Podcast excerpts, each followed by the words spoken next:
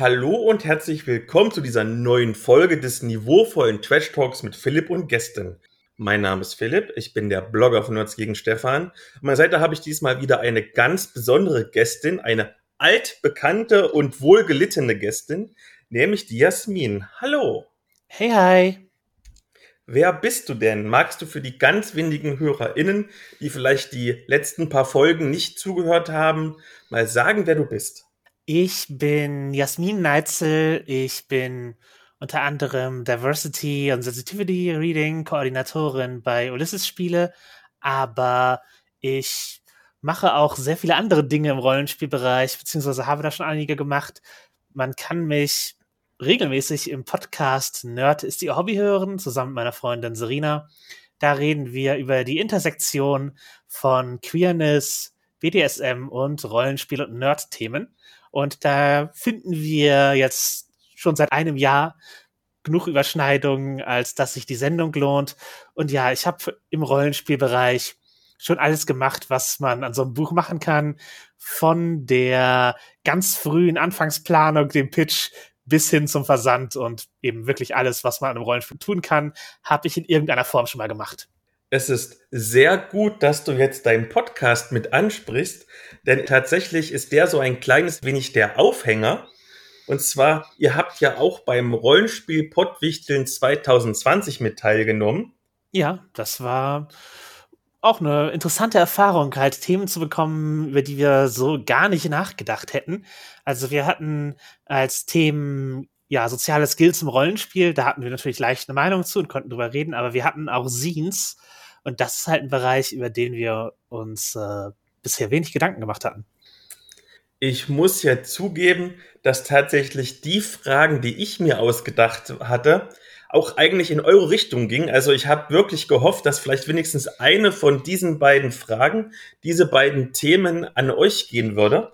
Und weil das leider nicht geklappt hat, das Losglück war uns quasi nicht heult, machen wir das einfach heute, zumindest so ein bisschen nebenbei. Und zwar waren die Themen damals, es gibt keine schlechte PR, Popularität um jeden Preis. Das geht so in Richtung unseres Hauptthemas. Und du bist jetzt meine Freundin oder mein Freund. Wie nah darf man Fans sein? Und das geht jetzt so ein bisschen in Richtung unseres Themas vor dem Thema. Ja, es freut mich auf jeden Fall, da auch drüber reden zu können, weil anders als ihr spielen wir nicht das gesamte Pottwichteln durch jedes Jahr, sondern haben uns an unsere eigenen Fragen gehalten. Aber bevor wir hier loslegen, beginnen wir erstmal mit dem Getränketest und wir haben da was ganz was Feines bekommen, nämlich einen Gaming Booster. Und auch vielleicht den meisten HörerInnen wird es so gehen, wie es mir am Anfang ging. Was ist denn so ein Gaming Booster überhaupt? Also, das ist ein Nahrungsergänzungsmittel, sozusagen ein Energy Drink in Pulverform, welcher aber gegenüber von den normalen Energy Drinks wie die große Marke mit dem geflügelten Bullen einige Vorteile haben soll. Primär das Fehlen von Zucker, denn da ist Proportion nur 0,1 Gramm drin. Und außerdem sollst du keinen Koffeincrash mit so einem anschließenden Tief bekommen, weil diese Zutaten, dieser werbewirksam genannte Performance-Komplex für Gamer, auf eine andauernde Wirkung hin angelegt ist. Also gerade wenn du jetzt irgendwie bis nachts um drei eine Rollenspielkampagne zockst, dann ist das vielleicht genau das Richtige für dich bevor ich jetzt noch ein bisschen mehr erzähle und überhaupt, wie das heißt, lass uns doch mal schütteln, denn ich habe bereits in diesen Shaker das Pulver und das Wasser hineingefügt. Ich werde jetzt mal ein bisschen schütteln. Ja, ich rühre bei mir halt um, aber wir haben das jetzt äh, gemischt, würde ich sagen, oder? Wie steht es bei dir? Braucht das noch ein bisschen mehr? Nö, bei mir ist es gemischt. Du musst immer so drei, vier, fünf Mal schütteln, dann passt es schon. Du darfst schon den ersten Schluck trinken. Ich erzähle noch ganz kurz, wie es eigentlich heißt. Nämlich, das ist der Performance Booster Watermelon von Just Legends. Und jetzt koste ich einfach auch mal. Ja, es riecht auf jeden Fall schon mal sehr nach künstlicher Wassermelone. Es schmeckt auch nach Wassermelone. Ja, natürlich jetzt nicht wie wenn du eine frische Wassermelone reinbeißt, aber man kann gut erahnen, was es ist. Ja, wenn ihr dieses Wassermelonen-Kaugummi kennt, also dass es auch aus so alten Automaten gab, das halt so eine. Das liebe ich ja. Ja, das halt so eine, so eine ähm, grüne Farbe hat außen mit so ein paar Punkten, dunkle grünen Punkten drauf, das da rauskommt, wenn man reinlässt. Genauso schmeckt das Zeug halt nur in flüssig. Und ich, ich mag nicht glauben, dass da wenig Zucker drin ist. Also es hat mir gerade echt einen, einen Schwung äh, verpasst an, äh, an Zucker. Das ist tatsächlich das Beeindruckende. Ich trinke das jetzt schon ein bisschen länger als du, weil ich es ja schon jetzt über ein paar Wochen getestet habe. Und dafür, dass da kein Zucker drin ist, schmeckt das überraschend wenig nach Süßstoffen. Ich kenne das ja von normalerweise, wenn du vergleichbare Sachen trinkst, meinetwegen auch ein Energy-Drink, der so ein Zero-Energy-Drink ist. Das Zeug kannst du ja fast nicht trinken, weil das der pure Süßstoff ist. Und das hier kann man aber gut wegschlürfen. Das schmeckt sehr, sehr, sehr wenig nach Süßstoff. Also aber süß as fuck. Also es ist, ist wirklich, es ist wirklich, also sehr süß für mich gerade von der, halt war es überraschend. Ähm, und ja, es hat einen, hat auch so einen leicht sauren Nachgeschmack, wenn man es, äh, wenn man es absetzen lässt und äh, ja. die, die, Süße, die einem im Mund kleben bleibt, äh, überdeckt. Das also, ist ein sehr intensiver Geschmack. Ich kann mir vorstellen, also den Shaker, den ich jetzt habe, man muss ja normalerweise 350 Milliliter Wasser nehmen auf 5 Gramm des Pulvers.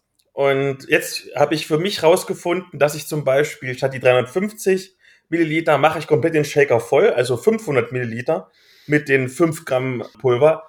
Das reicht vollkommen aus für ein gutes Geschmackserlebnis. Also ja, es ist sehr stark. Und ich habe auch gehört von anderen, die verschiedene Gaming Booster trinken, das muss wohl bei sehr vielen Produkten so sein dass du lieber ein bisschen schwächer dosierst, weil es doch intensiv schmeckt. Ja, ist natürlich die Frage, wie sehr man es süß mag. Also, um mich einzuordnen, ich trinke halt meinen Tee meistens ohne Zucker und wenn ich zu Brausen greife, wären das wahrscheinlich ja Fritz Cola, also die normale, ohne irgendwelche, keine von den Siros oder Bio-Sachen oder wahrscheinlich Vostok Tannenwald. Oh, die ist groß. Die haben wir in einer der ersten Folgen tatsächlich im Podcast getestet. Sehr, sehr köstlich. Ja, gibt es, äh, also hier bei mir in der Nachbarschaft gibt es direkt einen Laden, das Brausesyndikat, das halt ein Brause- und Weizenbier-Fachhändler ist. Der Typ, der das betreibt, der war, hat früher einen Rollenspielladen betrieben. Also mit ähnlichem Nerdtum geht er da rein. Das passt ja. Kommen wir mal wieder zurück sozusagen zu diesem Produkt, weil wir wollen noch ein bisschen was dazu erzählen. Und zwar, da wir heute ja über Werbung reden mhm. und du ja sozusagen die PR-Fachfrau bist, lass uns mal über zwei Aspekte der Werbung für Just Legends sprechen. Und zwar erstens die Anpreisung des Produkts. Ich zitiere mal auszugsweise aus dem E-Mail-Verkehr, das steht so ähnlich auch auf der Homepage. Mit Just Legends Performance Booster lädst du deine Batterien zwischendurch schnell wieder auf und kannst deine volle Leistung über die gesamte Spielzeit bringen.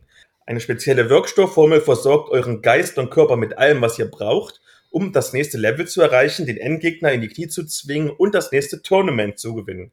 Vorbeugung und Verringerung von Müdigkeit, deutlich mehr Energie, Ausdauer, Konzentration, Reaktionsgeschwindigkeit und Sehkraft. Neun wichtige Vitamine steigern deine Abwehrkräfte, deine Stressresistenz und unterstützen deine körperliche Gesundheit. Also, ich würde mal so sagen, das sind schon sehr ambitionierte Versprechungen. Mhm. Und als Rollenspieler bekomme ich jetzt fast den Eindruck, als hätte ich so eine Art Zaubertrank, wie man es aus Rollenspielen kennt oder für die, die Videospiele spielen, so World of Warcraft, wo du einen Schluck nimmst und dann hast du plötzlich Geschicklichkeit plus zwei. Ja, das hätte man auch so, also es wäre auch eine Marketingmasche, so zu verkaufen, aber sie gehen ja, ja schon fast ins Medikamentöse mit dem hier, stärkt deine Abwehrkräfte und so. Also das kriegt man normalerweise ja bei irgendwelchen Schnupfenprodukten gesagt. Aber ich glaube tatsächlich, dieses Rumflexen der eigenen Wirkstoffe und des eigenen Könns, äh, damit passt sich Just Legends einfach an die Kundschaft an, beziehungsweise an die Marktsituation. Denn solche Versprechungen schreibt eigentlich jeder Gaming Booster fett auf seine Homepage drauf. Und das ist genau wie bei dem Shaker, also wenn man das Zeug zusammenbraut.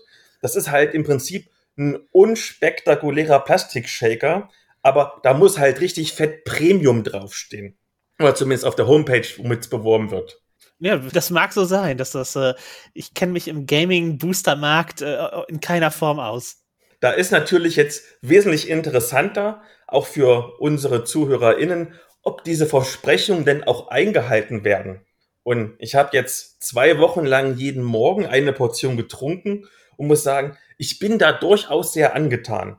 Also normalerweise trinke ich im Frühdienst, also so richtig als Klischee-Krankenpfleger, drei bis vier Tassen Kaffee, um irgendwie auf Touren zu kommen.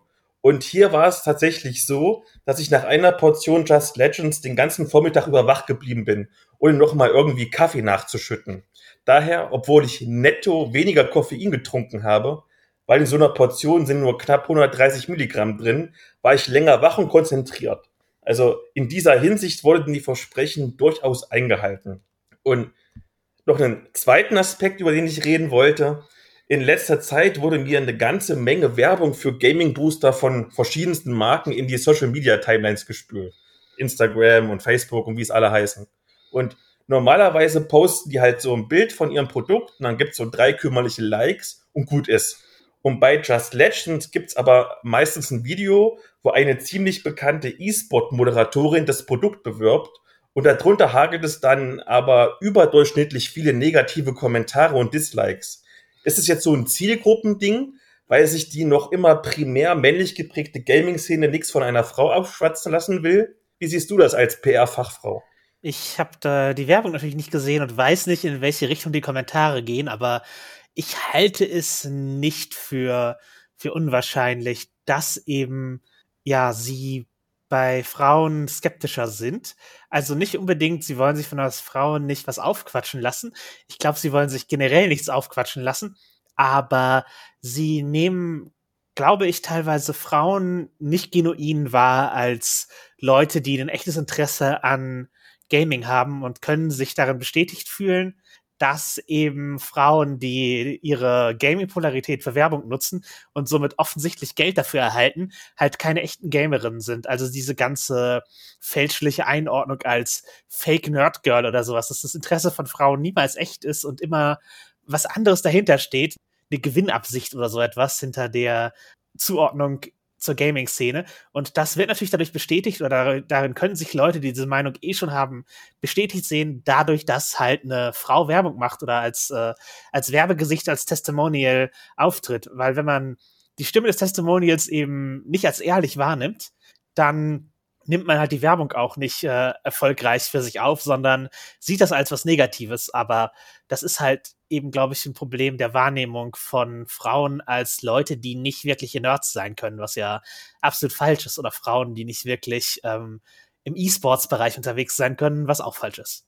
Du sprichst da, wie ich finde, einen sehr validen Punkt an, weil beispielsweise in diesem Werbevideo sagt die Frau Daddeln, und ganz oft haben dann Jungs drunter kommentiert, so Mansplaining-mäßig, Dotteln sagt man aber gar nicht mehr. Das ist ja, da bin ich noch gar nicht geboren, da hat man sowas gesagt, aber jetzt doch nicht mehr. Du hast keine Ahnung, weil du eine Frau bist. Ja, gut. Das ist halt auch die Frage, ob sie das selber sich ausgesucht hat, dass sie Datteln sagt oder ob da ein Skript geschrieben wurde, in dem Datteln drin stand. Aber ja, unabhängig davon, an der einen Wortwahl würde ich es jetzt halt auch, ja, kann man das, glaube ich, nicht wirklich festmachen. Und ich bin mir sicher, man würde sich vielleicht auch darüber lustig machen, wenn man das gesagt hätte, aber es würde nicht in so ein generelles Anzweifeln jeglicher Kompetenz und, äh, und Echtheit ihrer Aussagen führen. Zuletzt lass uns der Vollständigkeit halber noch mal schnell den Preis nennen. Aktuell gibt's das Starter-Set mit dem Watermelon Booster und so einem Premium-Shaker, ne? es muss ja alles Premium sein, für 39,99 Euro. Und damit reicht man 80 Portionen beziehungsweise 28 Liter weit. Also im Endeffekt, wenn man es mal hochrechnet, ist es billiger als so eine Dose Energy, wenn du jetzt nicht gerade den ganz billigen von Lidl nimmst oder so. Und was jetzt unseren Test, den wir hier gerade machen, unterscheidet von vielen anderen Tests, von denen ich so gelesen habe, bei irgendwelchen Influencern oder so. Bei uns gibt es keinen Gutscheincode. Wir sind also quasi völlig neutral. Aber wenn ihr noch 20% extra haben wollt, sucht das Ding einfach mal auf den gängigen Social Media Plattformen. Irgendwie jeder Mensch haut da 20 Prozent drauf raus. Werdet ihr schon finden. Ja, wenn ihr, wenn ihr das haben wollt, dann macht es gerne. Vielen Dank nochmal an Just Legends für das Pressemuster und die anderen beiden Sorten testen wir dann in der nahen Zukunft in weiteren Folgen. Ja, so schön. Guck, wie lange wir jetzt eigentlich gemacht haben. Moment. Ich glaube, so lange haben wir noch nie einen Getränketest gemacht. Finde ich ja, großartig. Viertelstunde oder so. Dann kommen wir mal zu unserem Thema vor dem Thema. Und zwar möchten wir ganz kurz reden über parasoziale Beziehungen beziehungsweise das Verhältnis zu den Hörerinnen des Podcasts beziehungsweise zu den LeserInnen des Blogs oder bei dir beispielsweise zu den LeserInnen und Fans von den Rollenspielprodukten, an denen du mitarbeitest?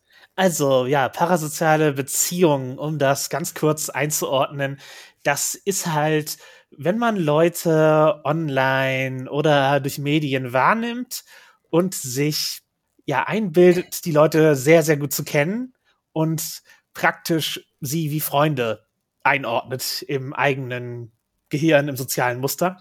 Das heißt, wenn ihr eben Leute jeden Tag auf YouTube seht, dann baut ihr zu denen eine Beziehung auf und sie kommen euch teilweise wie Freundinnen vor. Aber wenn ihr sie dann im realen Leben treffen würdet, dann ist die Beziehung halt nur einseitig, weil ihr kennt sie sehr gut durch das, was sie in den Medien repräsentiert haben, aber sie kennen euch bis dahin eben gar nicht. Und diese Diskrepanz wird eben als parasoziale Beziehung beschrieben. Gibt natürlich auch ein paar andere Ebenen zu, aber das ist halt erstmal ja die Grundlage und das ist eine wichtige Grundlage für vieles, was heutzutage im Internet passiert, vis-à-vis -vis Personality Brands und InfluencerInnen und das Ganze. Also viele Leute versuchen eben absichtlich diese parasoziale Beziehung zu ihren Fans, zu ihren ZuschauerInnen aufzubauen. Nehmen wir mal an, ich möchte das auch.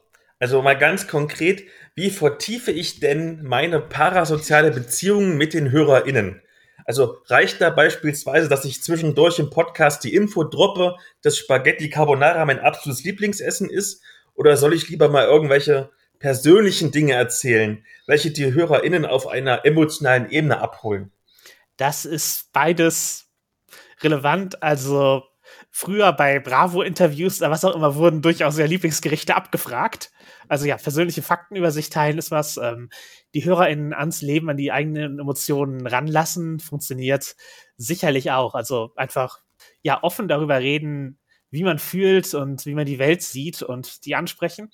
Wenn wir uns jetzt aus dem Nerd-Bereich ein großes Beispiel mit einem großen parasozialen Following angucken, dann würde ich Critical Role nennen, die interagieren mit ihren Fans ja eben, indem sie die halt als Freundinnen bezeichnen und halt die Nähe immer wieder betonen und auch sowas wie Fanart zeigen und darüber reden und äh, ja, über sowas wie Lebenspläne berichten, seien es Hochzeiten oder dass sie Kinder bekommen haben und sowas. Und eben am Anfang haben sie ja immer ein bisschen ihr Tischgespräch, wo sie ja als, als Menschen untereinander reden, weil ihr ganzes Ding ist ja, dass sie als Freundeskreis auftauchen und uns in ihre befreundete Rollenspielrunde einladen. Das ist ja deren, deren Brand. Und auf die Weise haben wir eben auch schnell das Gefühl, dass wir in derselben Freundschaftsdynamik mitziehen können, weil sie uns ansprechen und weil sie uns auf die auf dieselbe Weise ansprechen, wie sie untereinander reden, fühlen wir uns eben daran beteiligt und besser mit ihnen befreundet und ja, das das ist halt eine, eine Art, also die parasoziale Beziehung zu verstärken, indem man die Fans halt auf eine Weise anspricht, dass sie sich als Freundinnen angesprochen fühlen. Also Duzen statt Siezen für HörerInnen ist schon mal der erste Schritt, um die Distanz abzubauen. Und ja. Hast du das denn schon mal selber erlebt? Egal ob jetzt auf der Seite der Angehörten oder der Hörenden?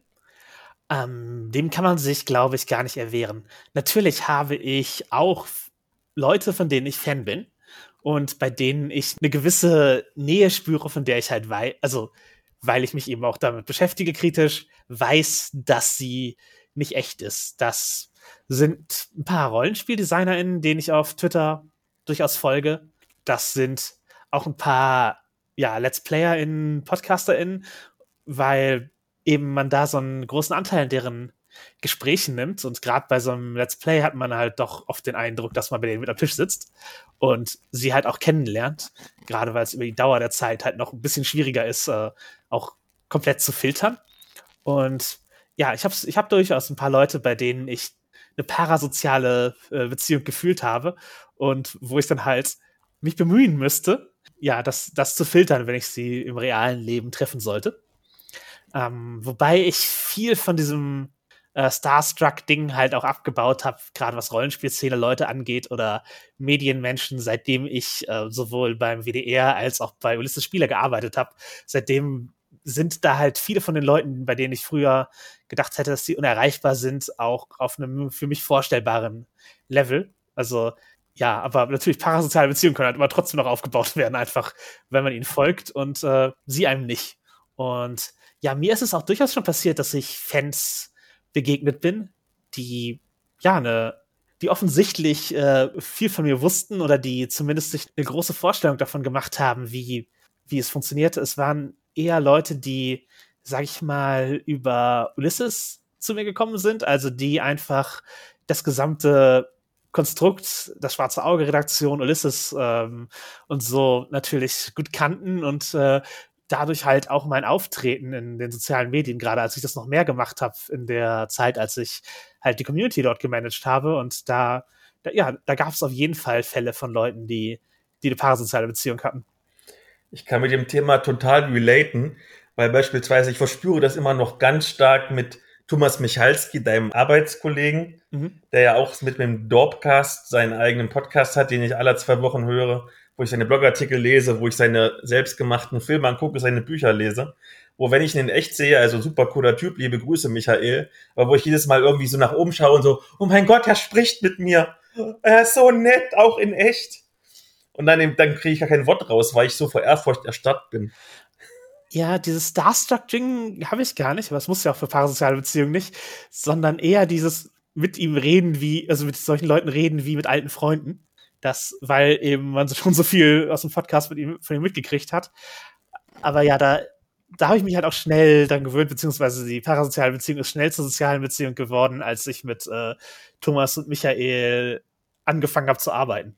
Beziehung ist auch ein sehr schönes Wort, eine schöne Überleitung für unsere Medienschau, denn wir reden über zwei Medien, die Beziehungen thematisieren auf unterschiedlichste Art und Weise. Und wir fangen an, und das passt ja natürlich perfekt, weil du von dem Nerd also Hobby Podcast kommst, nämlich Bonding, die zweite Staffel. Magst du uns ganz kurz einführen, bevor ich ein bisschen einsteige? Äh, ja, Bonding ist eine Comedy-Serie auf Netflix mit relativ kurzen, ich glaube, halbstündigen Episoden oder waren es 25 Minuten, wie auch immer. Ich glaube sogar nur 20 Minuten, ja. Genau, mit, mit äh, halt kurzen, mit kurzen Episoden und es geht darum, dass eine professionelle Domina in New York ihren besten Freund aus der Highschool als Assistenten anheuert und ihn praktisch in die Welt des BDSM einführt und wie diese beiden Menschen halt daran wachsen und was sie eben in dieser Subkultur so erleben. Und in der ersten Staffel endet es ja mit einem sehr dramatischen Erlebnis, weil ein Gast übergriffig wird und dabei verletzt wird aus Notwehr. Wie geht's in der zweiten Staffel weiter? In der zweiten Staffel wird das wenig aufgegriffen, muss ich sagen, sondern es wird eher die Kritik, die gerade aus der Kink-Szene, also von den Leuten, die BDSM nicht nur beruflich professionell, sondern auch aus eigenem, aus eigener Neigung heraus äh, betreiben. Ja, deren Kritik wird halt aufgegriffen in der zweiten Staffel. Die Kritik an der ersten war das Konsent, also Einvernehmlichkeit zwischen den PartnerInnen, an, die an BDSM teilnehmen, hergestellt sein muss. Und diese Einvernehmlichkeit war in der ersten Staffel eben selten da oder selten explizit onscreen. Und der Witz war sehr oft, dass Pete, also der Assistent der Domina, immer wieder in Situationen gebracht wurde, über die er weder informiert war und zu denen er nicht eingewilligt hat. Und das ist halt eigentlich etwas, was man im BDSM nicht machen sollte und was stark problematisch ist, weil er eben nicht einvernehmlich äh, zugestimmt hat, zu tun, was er hier tun soll, sondern ja, aus finanzieller Not und durch die Ruchlosigkeit seiner Freundin in diese Situation gebracht wurde, dass er irgendwas tun muss, wo er in der Situation spontan sich entscheiden muss und dann kann er eben halt nicht seinen Konsent geben auf eine informierte Art, weil eben das Zurückstrecken, Zurücktreten so starke Folgen für ihn hätte. Also der Witz war halt immer wieder, oh, ihm passiert irgendwas, auf das er nicht vorbereitet ist. Aber das ist halt eben nicht, wie die meisten Leute BDSM ausleben und nicht, wie man das ich sag mal, in einem sicheren Rahmen vernünftig machen kann. Und das ist halt auch nicht, wie man Sexwork angehen sollte, dass man Leute in Situationen zwingt und sie dann halt einfach aus, aus Geldnot äh, dazu bringt, was zu tun, was sie nicht wollen. Und diese Kritik wird halt sehr stark aufgegriffen, also praktisch direkt adressiert, weil in der ersten Szene der zweiten Staffel sagt halt eine erfahrene Domina, die einen Dungeon, also einen BDSM-Club betreibt, zu unseren beiden Hauptcharakteren, dass sie halt auf Facebook oder in den sozialen Medien halt von, von der Community praktisch durch den Dreck gezogen wurden und äh, niemand mehr mit ihnen arbeiten will. Und deswegen sollen sie hier erstmal wieder den AnfängerInnenkurs für BDSM machen oder für, für professionelle Dominas, den AnfängerInnenkurs. Und ja, also sie sprechen praktisch direkt die Fans an, die sie kritisiert haben und sagen, okay, wir haben euch gehört und in dieser, dieser Staffel wird es jetzt darum gehen, dass das, was in der ersten Staffel passiert ist und witzig dargestellt wurde, echte Folgen hat für das Leben dieser Personen. Das verändert den Ton der Geschichte etwas. Also sie gehen nicht in derselben Leichtigkeit weiter, sondern es ist eine gesamte Staffel, die sich halt darum dreht, welche Konsequenzen die, die praktisch Comedy-Eskapaden der ersten hatten, emotional für die, für die Figuren. Das macht es mehr zu einer Figuren und weniger zu einer Situationskomödie und bringt ein paar mehr Drama-Aspekte hinein. Aber es adressiert eben nochmal ganz andere Aspekte von Sexwork und von BDSM, die in der ersten Staffel unter den Tisch gefallen sind. Ich glaube, viele Leute, die das erste für die reine Unterhaltung geguckt haben und diese Kritik überhaupt nicht wahrgenommen, für die ist das verwirrend. Und die fragen sich halt, warum das jetzt auf diese Weise weitergeht. Für Leute, die diese Kritik geäußert haben, ist das halt ein tatsächlicher Weg, die Geschichte weiterzuerzählen. Ich stehe ja quasi genau jetzt dazwischen. Also einerseits habe ich, wir haben ja die erste Staffel auch im Podcast rezensiert, habe ich durchaus diese Kritik auch von mir gegeben, weil es einfach offensichtlich war, dass irgendwas falsch läuft, wenn der arme Pete irgendwelche Sachen machen muss, von denen er überhaupt keine Ahnung hat. Aber auf der anderen Seite geht dadurch auch viel des Slapstick-Humors verloren. Also ich fand diese Staffel wirklich emotional düsterer. Mhm. Das hat auch damit zu tun, weil die erste Staffel quasi so als Meta-Geschichte hat, dass die beiden nach vielen, vielen Jahren wieder zusammenfinden, langsam. Und jetzt geht es darum, in der zweiten Staffel, dass die jetzt langsam wieder auseinanderdriften. Das macht das Ganze schon ein bisschen schwermütiger als die erste Staffel. Und im Zuge dessen ist mir aufgefallen, und das ging eigentlich allen so, die es schon geschaut haben und mir darüber gesprochen haben, alle Figuren, manche mehr, manche weniger, werden plötzlich wesentlich unsympathischer. Also ich denke ganz stark zum Beispiel an Pete's Freund. Das war ja wirklich ein super süßes, schwules Couple in der ersten Staffel. Und jetzt ist der Typ einfach, weiß ich nicht, voll der Arsch ich nicht, ich würde nicht sagen voll der Arsch, aber er ist halt jemand, der damit struggelt, dass er kein Coming Out hat, sondern dass er eben noch im Closet ist, also noch, noch nicht äh, geoutet ist in seinem gesamten Leben. Und ja, er ist halt eine sehr egoistische Person. Das, also das ist tatsächlich, ich, ich habe ihn jetzt nicht mehr so in Erinnerung, wie sehr das in der in der ersten Staffel schon reingeschrieben war, aber ja, er ist halt man merkt halt, dass er sehr selbstzentriert ist in dieser ganzen, in der ganzen Geschichte, also sehr, sehr ich-bezogen. Und dabei Pete's Bedürfnisse teilweise hinten anstellt. Aber gleichzeitig geht auch Pete halt nicht immer wirklich gut mit ihm um, muss man sagen. Ja, es ist, ist halt eine, eine vielschichtigere Person geworden, der Freund, würde ich sagen. Also es ist halt nicht nur eine, eine rein positive Figur in Pete's Leben, sondern eben auch jemand, der durch seine eigenen Bedürfnisse und seine eigenen Ängste für Probleme sorgt. Und ja, ist eins der Subthemen dieser ganzen zweiten Staffel ist auf jeden Fall auch äh, Besitz von Personen, also praktisch Besitzansprüche auf Personen und wie, wie sich das äußert und wie sehr man halt sozusagen diese halt Besitzansprüche an Personen stellen kann. Sowohl auf einer, ich sag mal, konsensuellen Kink-Ebene, als auch eben in einer, ja, auf einer normalen, in Anführungszeichen, Beziehungsebene, also auf einer, die die, die Kink-Ebene gar nicht mitbedenkt.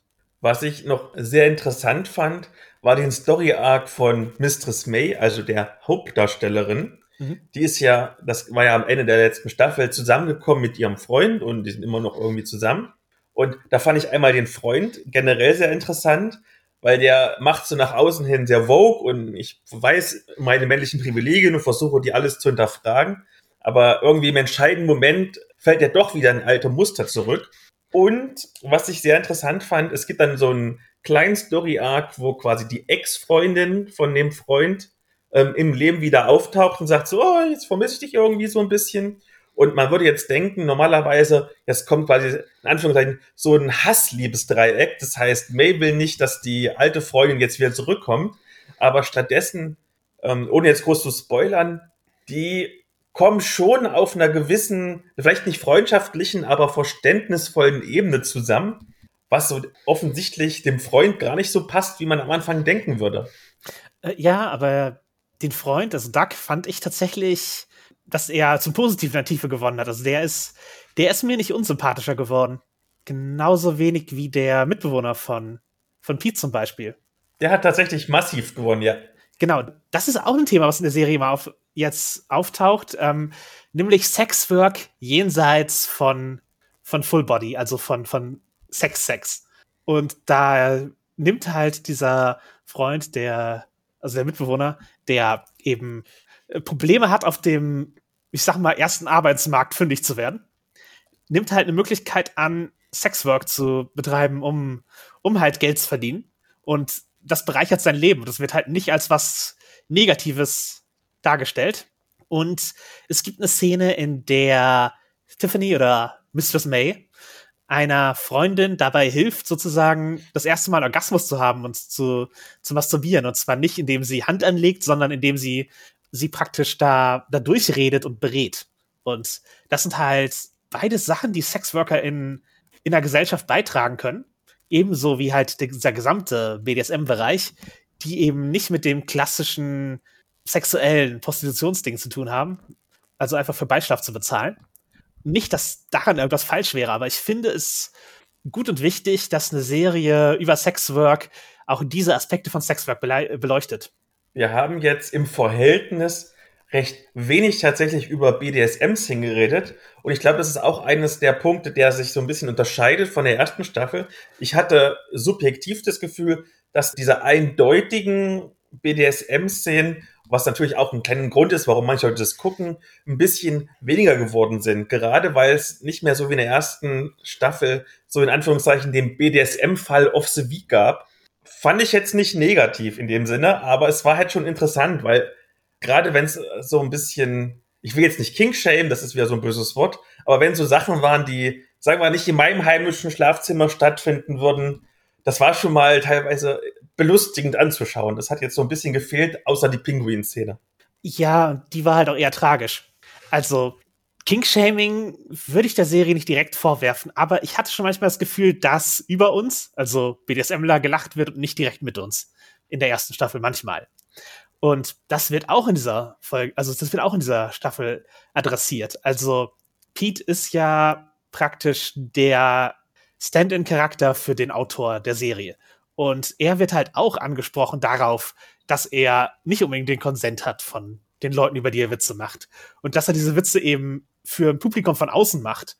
Also man zeigt durch das Publikum in dem Stand-up-Club, in dem er drin ist.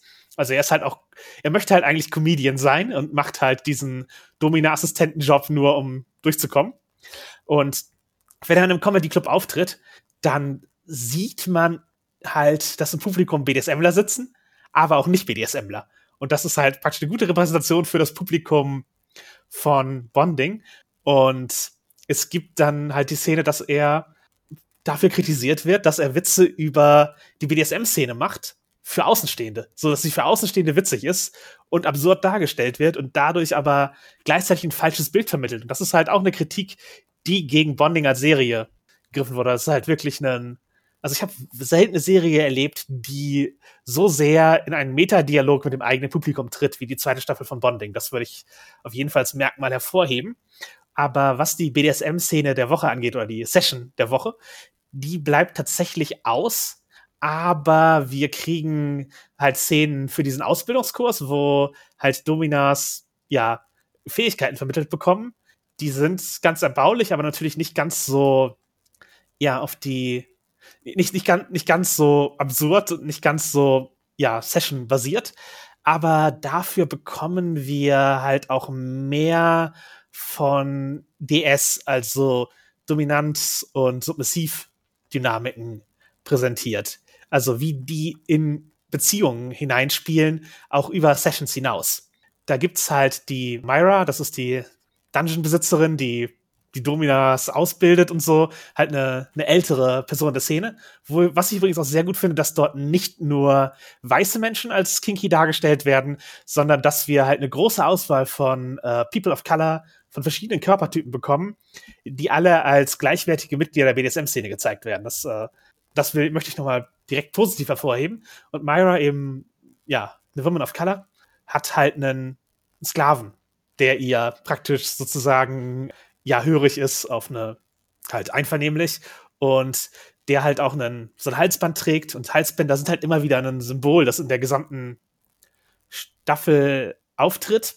Ich persönlich teile nicht deren äh, Stringenz darin, dass ein Halsband automatisch Besitzerschaft und Unterwürfigkeit symbolisiert. Also es gibt halt eine Szene, wo May praktisch dafür geschämt wird, dass sie als Top, also als äh, dominante Person ein Halsband trägt.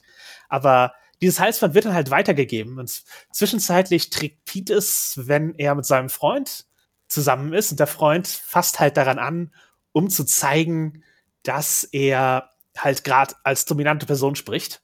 Also da ist halt dann diese, dieses Machtgefälle wird praktisch durch das Halsband hergestellt.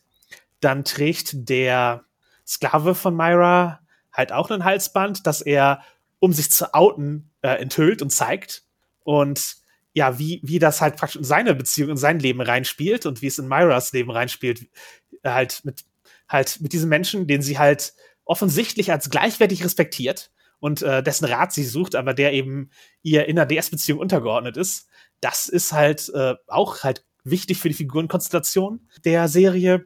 Und irgendwann gibt Pete halt das Halsband, das er ja, vorher in seiner Beziehung getragen hat, wieder zurück an Tiffany. Und Tiffany legt es halt als Symbol zur Seite, als ihre Mutter keine Macht mehr über sie hat, weil das ist halt auch was, was immer wieder vorkommt, dass ihr eine Mutterrolle fehlt und sie, sie Angst davor hat, äh, die Erwartung ihrer Mutter nicht zu erfüllen. Und ja, es, es gibt halt immer wieder diese Symbole von, von Macht und Besitzerschaft und wer wem hörig ist und wie gut es den Leuten in dieser Beziehung geht. Also manche leiden drunter und manche nicht.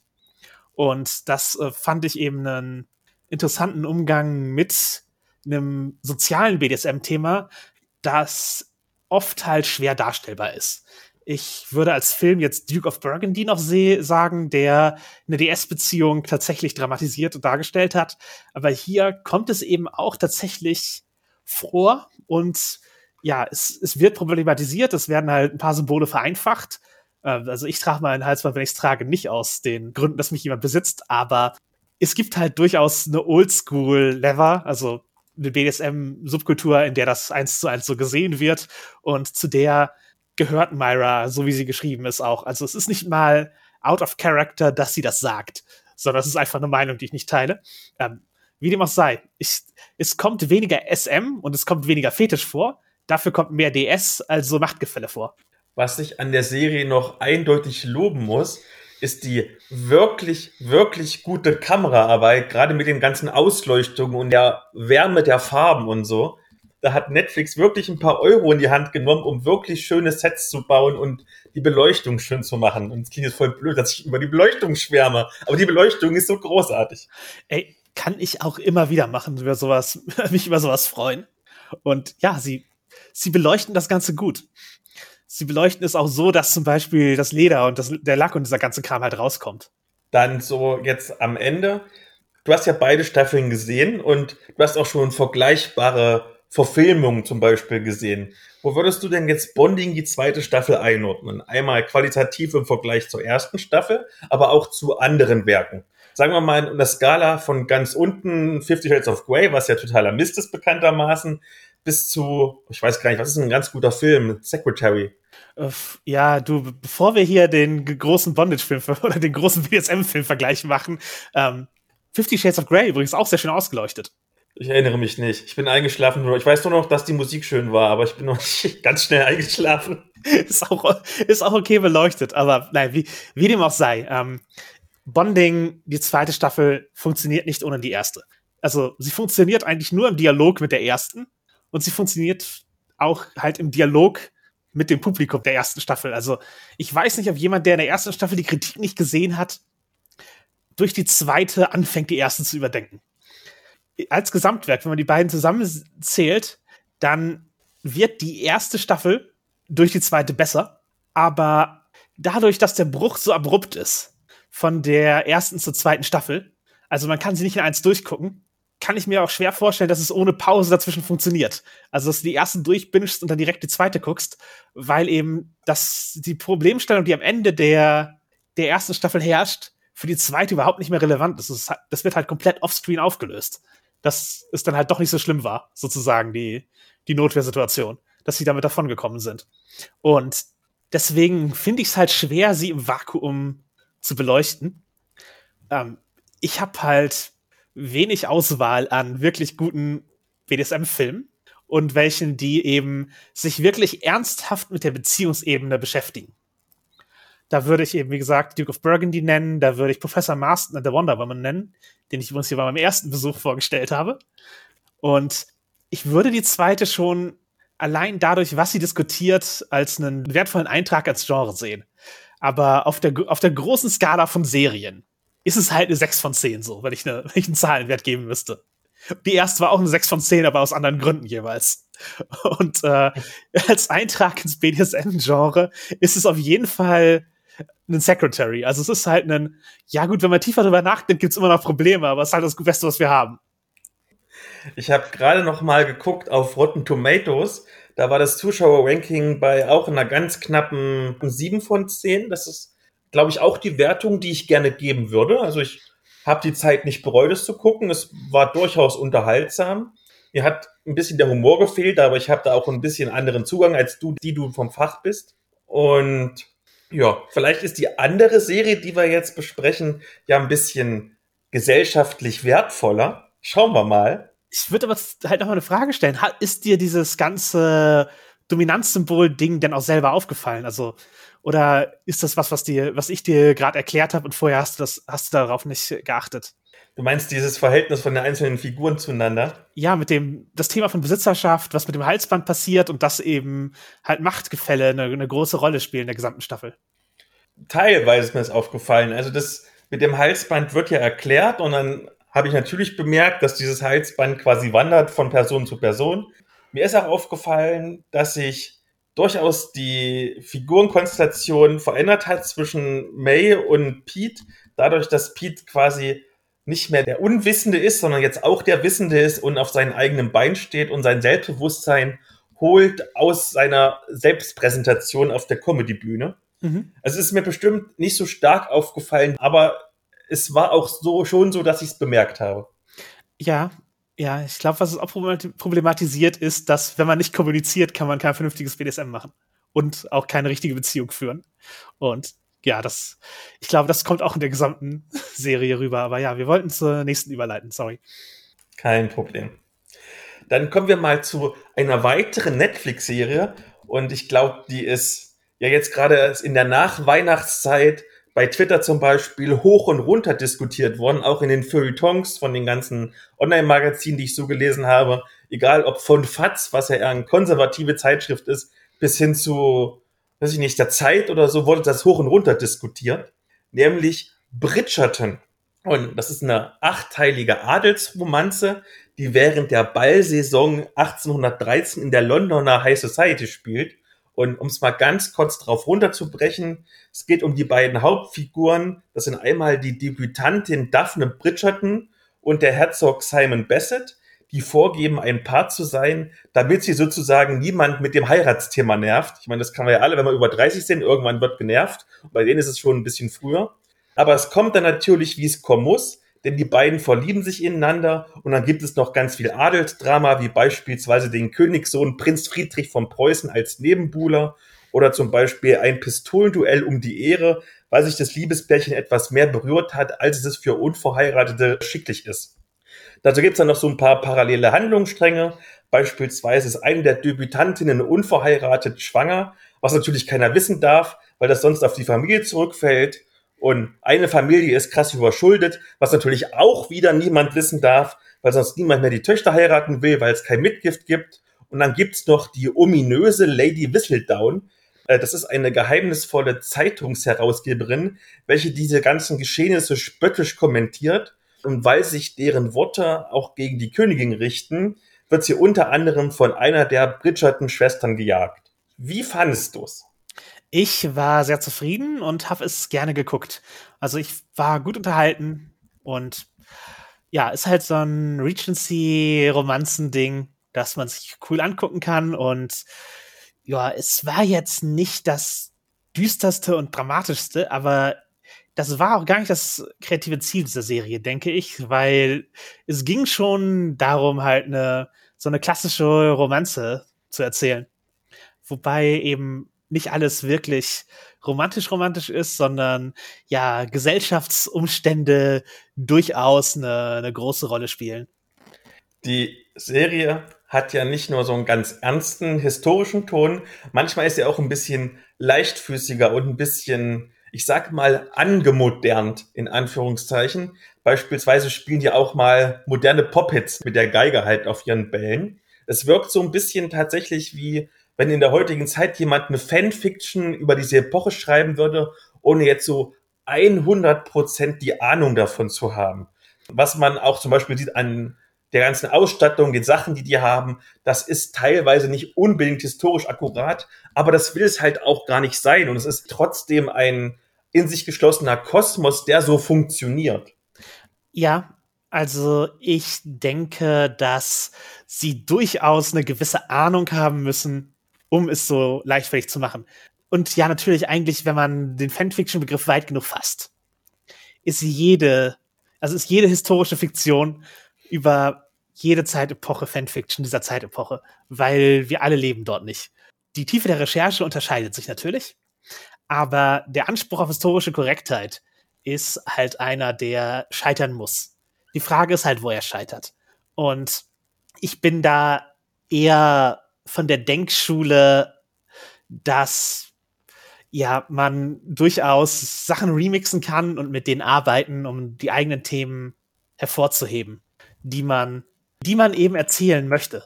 Und die Kostümgestaltung, natürlich gibt es da bestimmte Faktoren, die nicht eins zu eins zeitgemäß sind, seien es irgendwelche kleinen Details, seien es aber auch Designentscheidungen. Da wäre. Polyester-Kostüme. Gut, ja, Material ist natürlich eine Sache. Da würde ich halt aber auch The Favorite hervorheben. Der spielt halt ein bisschen früher von der Zeitepoche her, aber dort wird eben das Material für eine Aussage verwendet, zum Beispiel. Also die äh, Bediensteten tragen durchaus Jeansstoffe oder halt Sachen, die eher wie Jeansstoffe aussehen. Ob dies damals, die damals halt überhaupt nicht verbreitet waren, aber für Material, was von Arbeiterklasse vermitteln. Und ähm, auf eine ähnliche Art, würde ich halt sagen, kann man mit Kostümen umgehen, um halt eine Aussage zu treffen. Zum Beispiel die Königin in Bridgerton, die trägt halt Kleidung, die man eigentlich eher am Hofe von Versailles gesehen hätte, um sie halt ein bisschen in altmodisch darzustellen, dass sie altmodisch ist.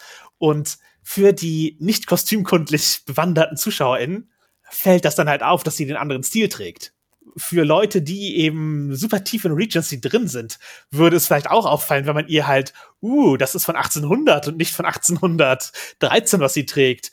Huhu, diese Ärmel sind halt von damals. Äh, wenn man diese subtilen Unterschiede erkennt, ja, natürlich funktioniert es dann, aber wenn man eben für ein breites Publikum was macht, dann kann man eben auch wirklich plakativ anachronistisch sein in der Kleidung, um, zu, um halt die Aussage zu treffen, dass sie, dass sie altmodische Kleidung trägt diese in Anführungszeichen Fantasy-Welt, also diese Fanfiction-Welt, funktioniert ja als Kosmos wirklich gut. Es gibt zum Beispiel eine Entscheidung, die vielleicht bei manchen ein bisschen kontrovers ankam, die mich aber überhaupt nicht gestört hat in diesem Fall, nämlich, dass die ganzen Castings farbenblind waren. Das waren sie also, nicht.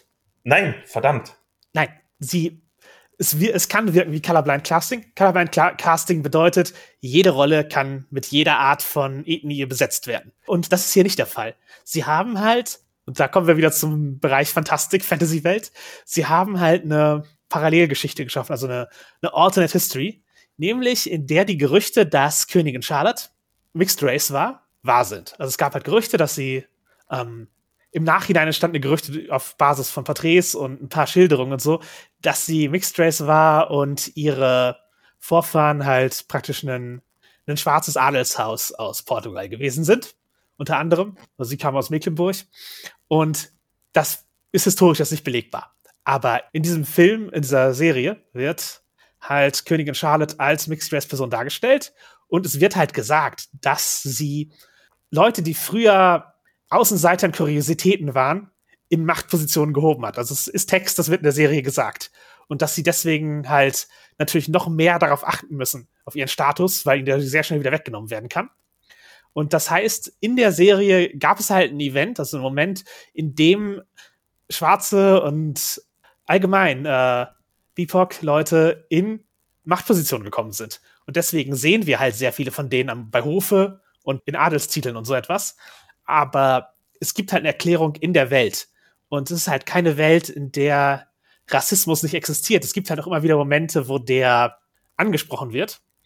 Unter anderem wird halt ein Boxer darauf angesprochen, dass eben sozusagen sein Vater es nochmal schwerer gehabt haben muss als jemand, der sozusagen aus den Kolonien eingewandert ist.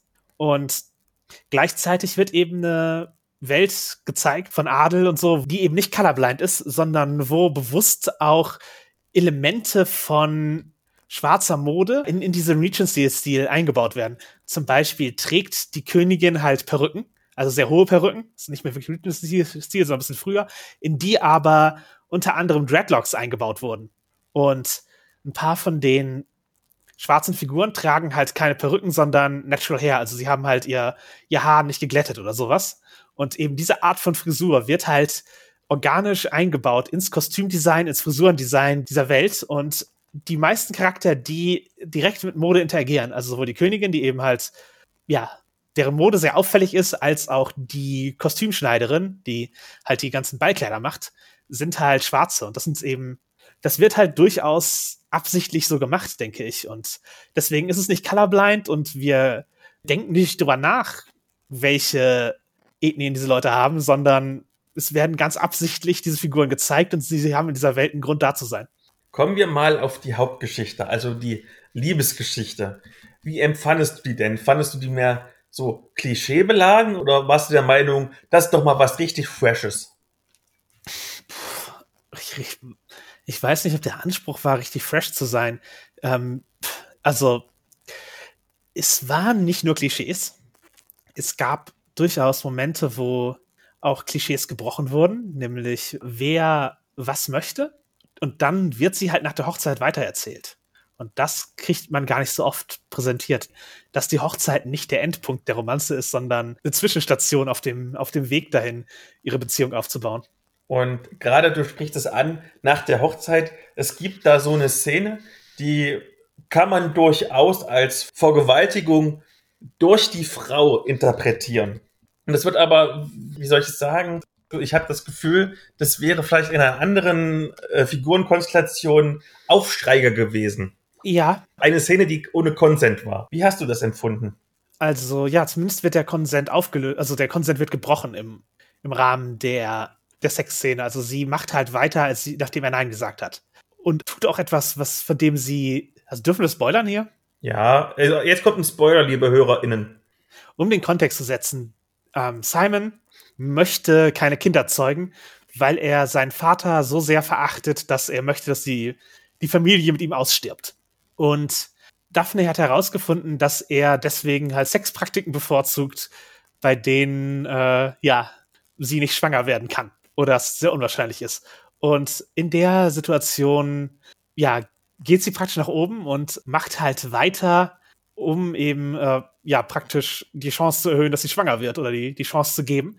Und ihm wird das dann halt bewusst, was sie macht. Und er versucht es halt zu unterbrechen, aber äh, sie macht weiter.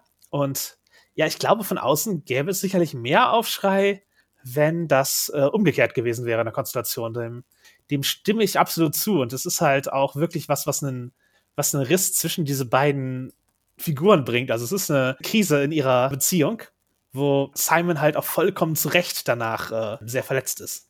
Wo wir gerade beim Sex sind, wie empfandest du denn die Sexszenen? Weil ich weiß ja zum Beispiel, dass sie so eine Art Sex-Stunt-Koordinatorin hatten. Ich fand die Szenen durchaus attraktiv. Ich finde auch Simon einen sehr attraktiven Menschen, muss ich sagen. Das, äh, das, das trägt dem sicherlich bei. Und ja, sie hatten gute Sexszenen, würde ich sagen, welche die eben ähm, einen Female Gaze haben, denke ich. Also die auch für die Perspektive der Frauen attraktiv gestaltet und gedreht wurden. Und ja, der Intimacy Coordinator, den sie hatten, der macht sicherlich was aus. Und ich denke, das ist ein guter Schritt für gute Sexszenen, da jemanden zu haben, der das praktisch choreografiert und den SchauspielerInnen beibringt, wie sie miteinander in einer Sexszene interagieren können. Also es gab da durchaus Interviews, wie das für die SchauspielerInnen auch was Angenehmeres war, eine Sexszene auf diese Weise drehen zu können. Und ja, wenn wir halt für Stunt-Koordination oder früher für Tanzkoordination halt Ko Koordinatoren haben, die das den Leuten beibringen und dies, die dafür sorgen, dass das cool aussieht, dann denke ich, dann haben Sexszenen es auch verdient für, gerade wenn sie eine große Bedeutung für das Ganze haben. Also die Sexszenen sind ja eben nicht ohne Handlungsrelevanz, wie wir eben schon in der Vergewaltigungsszene erwähnt haben, oder in dem Sex, der, wo der Konsent weggeht. Die Beziehung dieser Personen wird eben auch durch den Sex erzählt.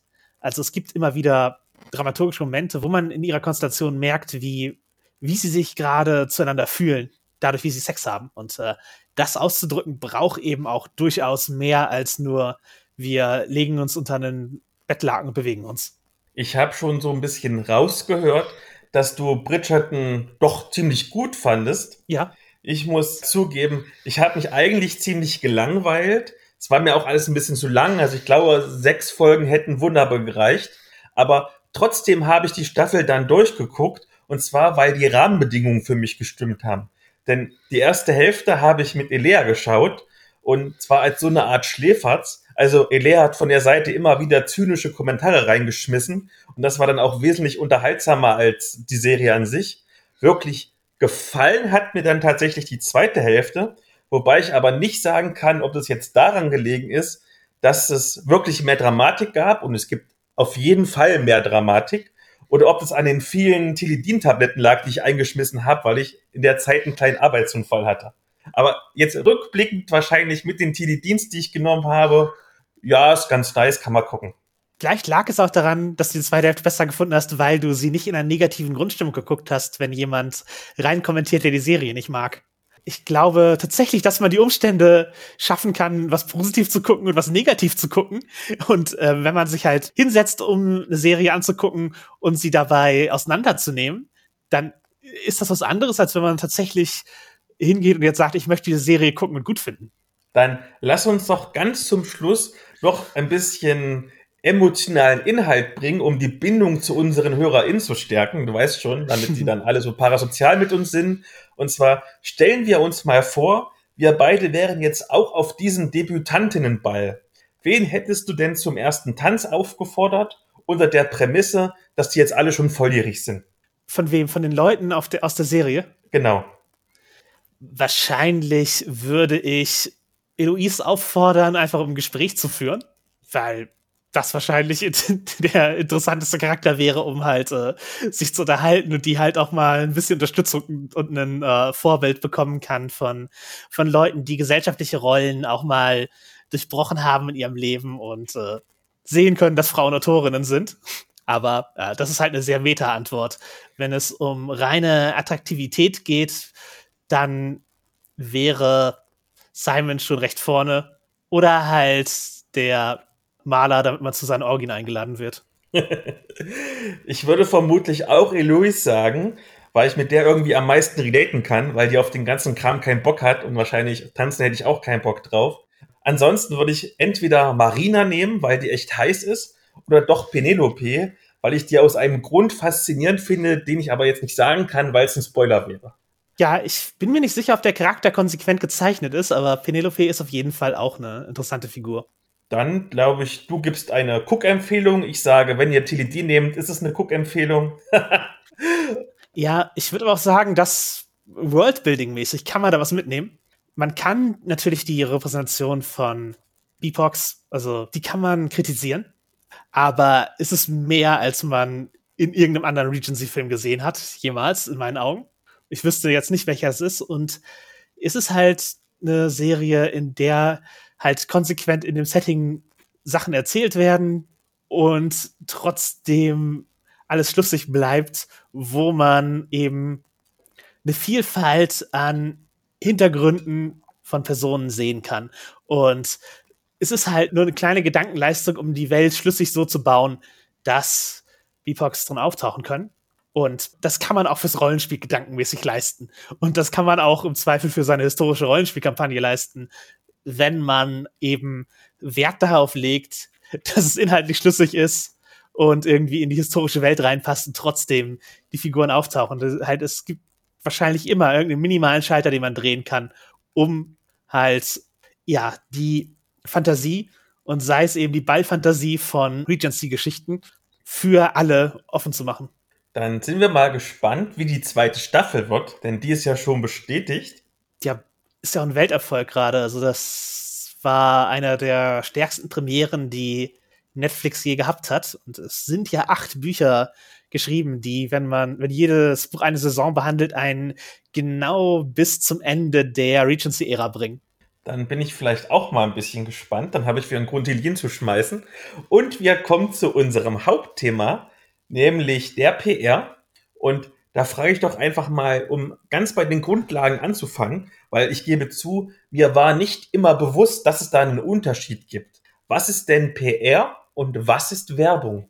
PR ist im weiteren Sinne Öffentlichkeitsarbeit einer Firma, also Public Relations die Beziehungen zur Öffentlichkeit. Da fällt natürlich viel drunter. Da fällt Community Management drunter, da fallen Bereiche des Marketing drunter, da fallen Pressemeldungen drunter, Convention-Auftritte und eben auch Werbung. Oder beziehungsweise kann darunter fallen, je nachdem, wie man die Abteilungen innerhalb einer Firma organisiert.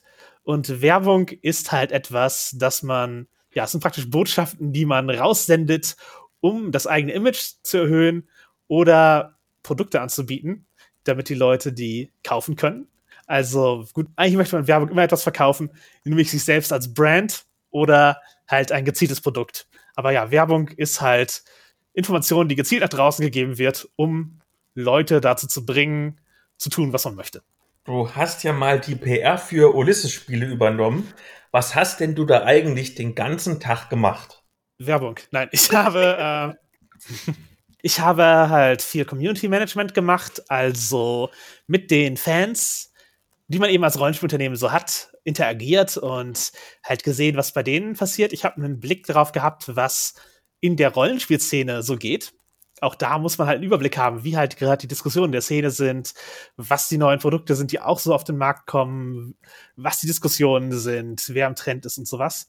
Da einen Blick drauf gehabt, dann Fan-Mail beantwortet oder Fragen oder Kritik.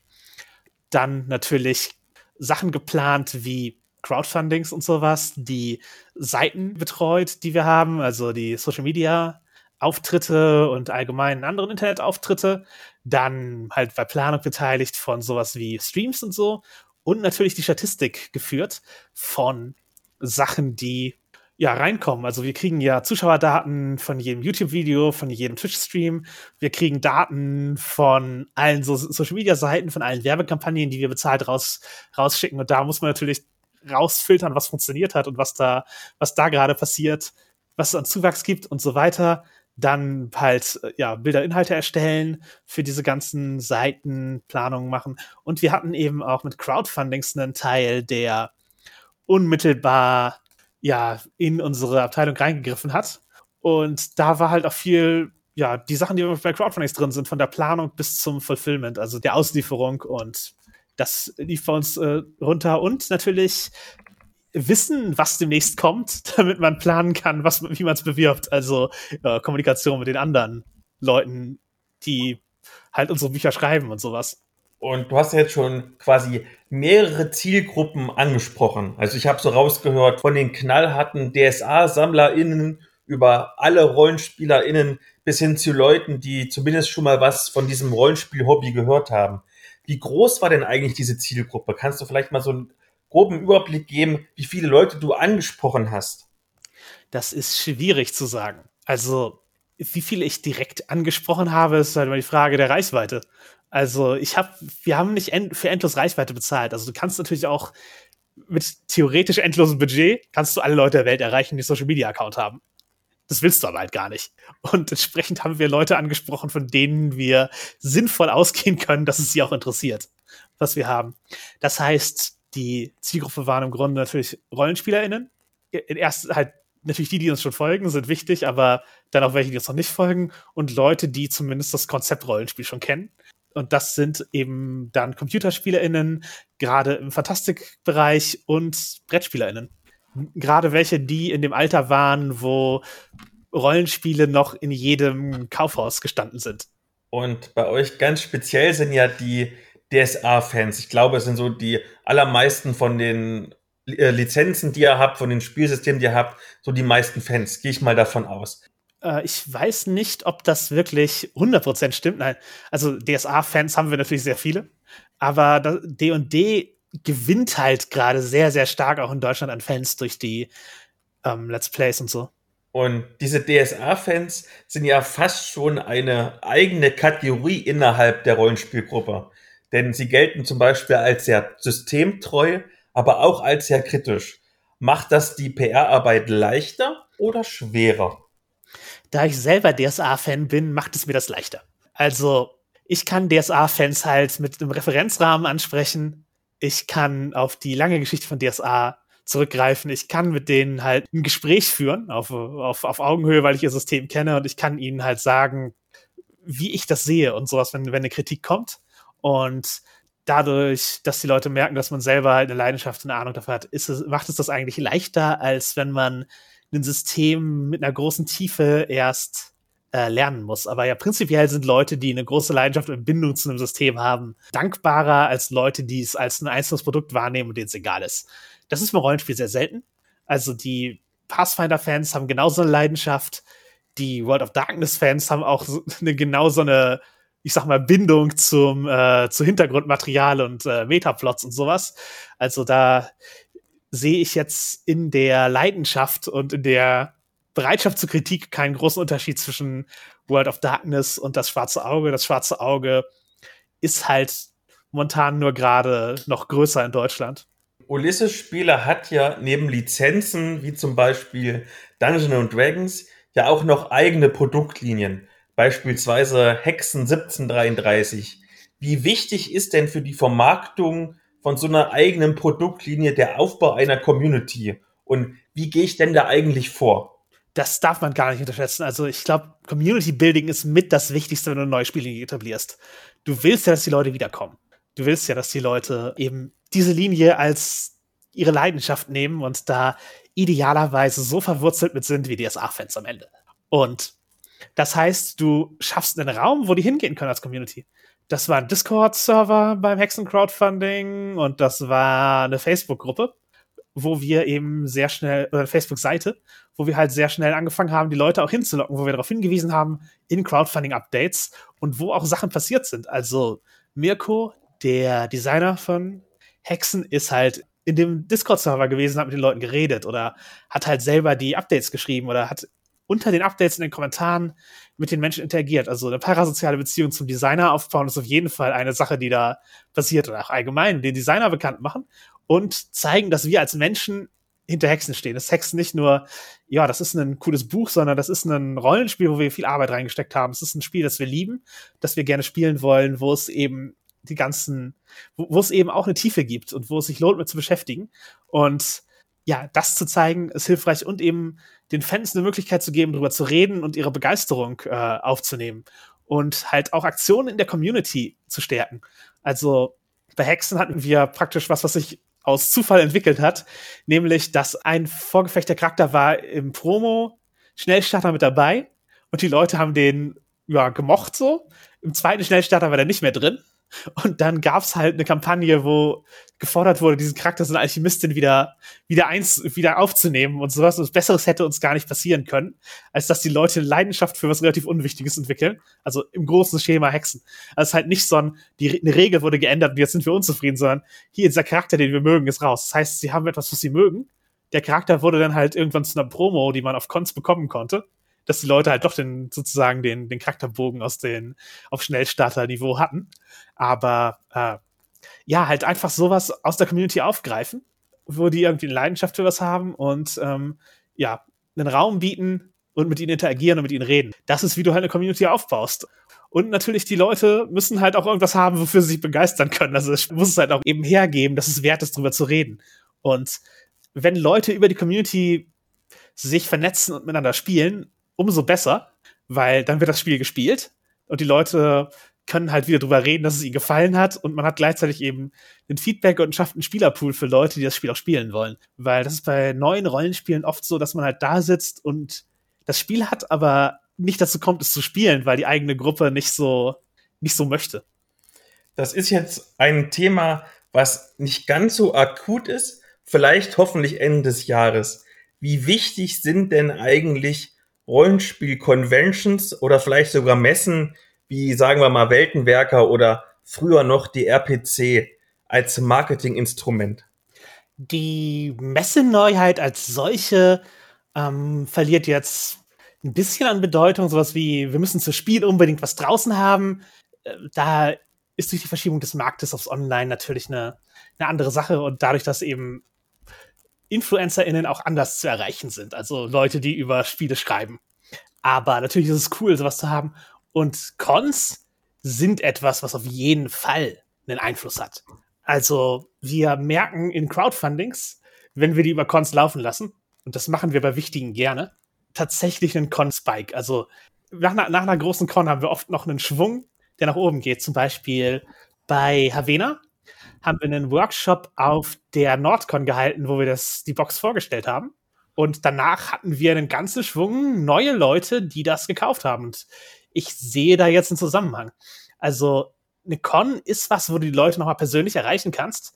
Eine Con ist was, was äh, auf jeden Fall sich lohnt, um ja Sachen zu präsentieren oder äh, Crowdfunding zu bringen. Aber eine Con ist auch was, wo die Community zusammenkommt und sich gegenseitig darin bestätigt, dass es ein, ein wertvoller Zeitvertreib ist, diese Spiele zu spielen, wo die Leute mit nochmal neuer Energie rausgehen, das Hobby ja zu betreiben. Also Cons sind auch einfach wichtig für für das Community Building. Also wenn die Leute sich zusammentreffen und sowas wie halt die Hexenfans kommen zusammen und spielen Hexen, die Vampire-Fans kommen zusammen und spielen Vampire. Das ist was, was eine Con äh, ausmachen kann und ja auch die Menschen in Fleisch und Blut zu sehen, also die Rollenspielschaffenden.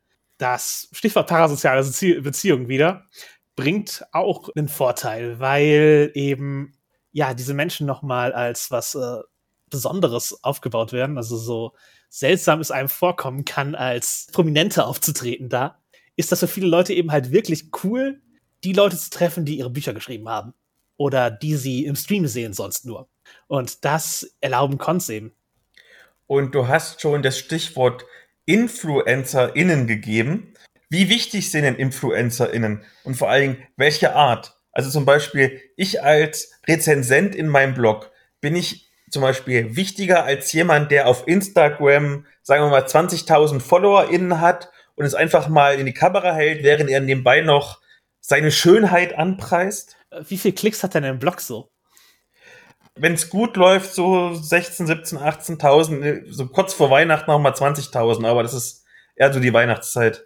Ja, also ich denke, so, so, solange die Klicks ähnlich sind, also wenn du 20.000 Klicks auf Insta hast oder 20.000 Klicks auf deinem Blog, ist beides gleich wertvoll auf eine Art.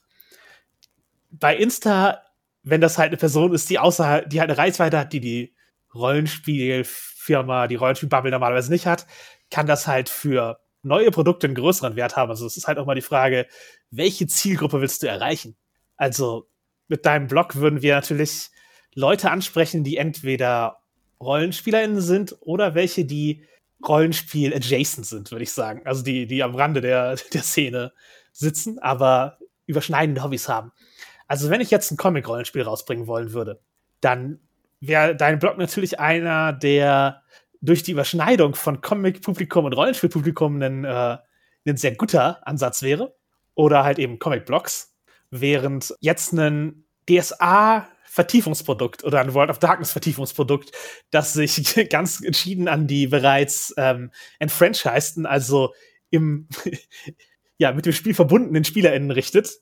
Da wäre dein Blog durch den äh, generelleren Ansatz natürlich eventuell vielleicht weniger wichtig als ein DSA-Blog, der, oder DSA-Influencer-Person, der 1000 Klicks kriegt, aber das sind alles eingefleischte Fans. Und die Stimme dieser Person hat wirklich Gewicht für diese Fans. Also Influencer sind nicht nur durch ihre Reichweite wertvoll, sondern teilweise auch dadurch, dass sie als Testimonial dienen und wer auf sie hört. Also es, die reine Anzahl der Follower ist wertvoll, aber ähm, nicht alles entscheidend. Und ja, das, das ist halt immer die Frage. Und auch als, und auch wie du die Influencer halt nutzt. Also, du hast als Rezensent ein gewisses Interesse daran, neutral zu bleiben, oder verstehe ich das falsch? Ich versuch's zumindest. Genau. Das heißt, bei dir, kann, also dir kann man ein Produkt geben und man kriegt eine ehrliche Meinung und so. Das ist cool, aber jemand, der halt sich als absoluter Fan der, der Linie outet und sagt so, ja, auf jeden Fall ich bin hier Hashtag Family, ich bin all in. Ich liebe Vampire, die neue Edition ist meine liebste. Und hier, ich habe demnächst dieses Let's Play und da spiele ich mit. Und wie gut ist das bitte? Das ist halt eine andere Art von, von Wert. Und idealerweise hast du halt beides für deine, für deine Sache. Also du hast sowohl ehrliche Rezensionen, wo du hoffentlich ein gutes Produkt abgeliefert hast und eine gute um ein gutes Ergebnis zu bekommen. Und du hast Leute, die einfach abfeiern und äh, eine positive Stimmung schaffen. Dann würde ich sagen, gibt's halt Influencer, die Community schaffen. Also Leute, die ein Forum betreiben. Leute, auf deren Seite eine rege Diskussion herrscht. Die sind halt auch für das Community Building halt sehr wertvoll. Und mit denen möchte man auch interagieren und mit, die, mit denen möchte man ein gutes Verhältnis haben als Marketingperson.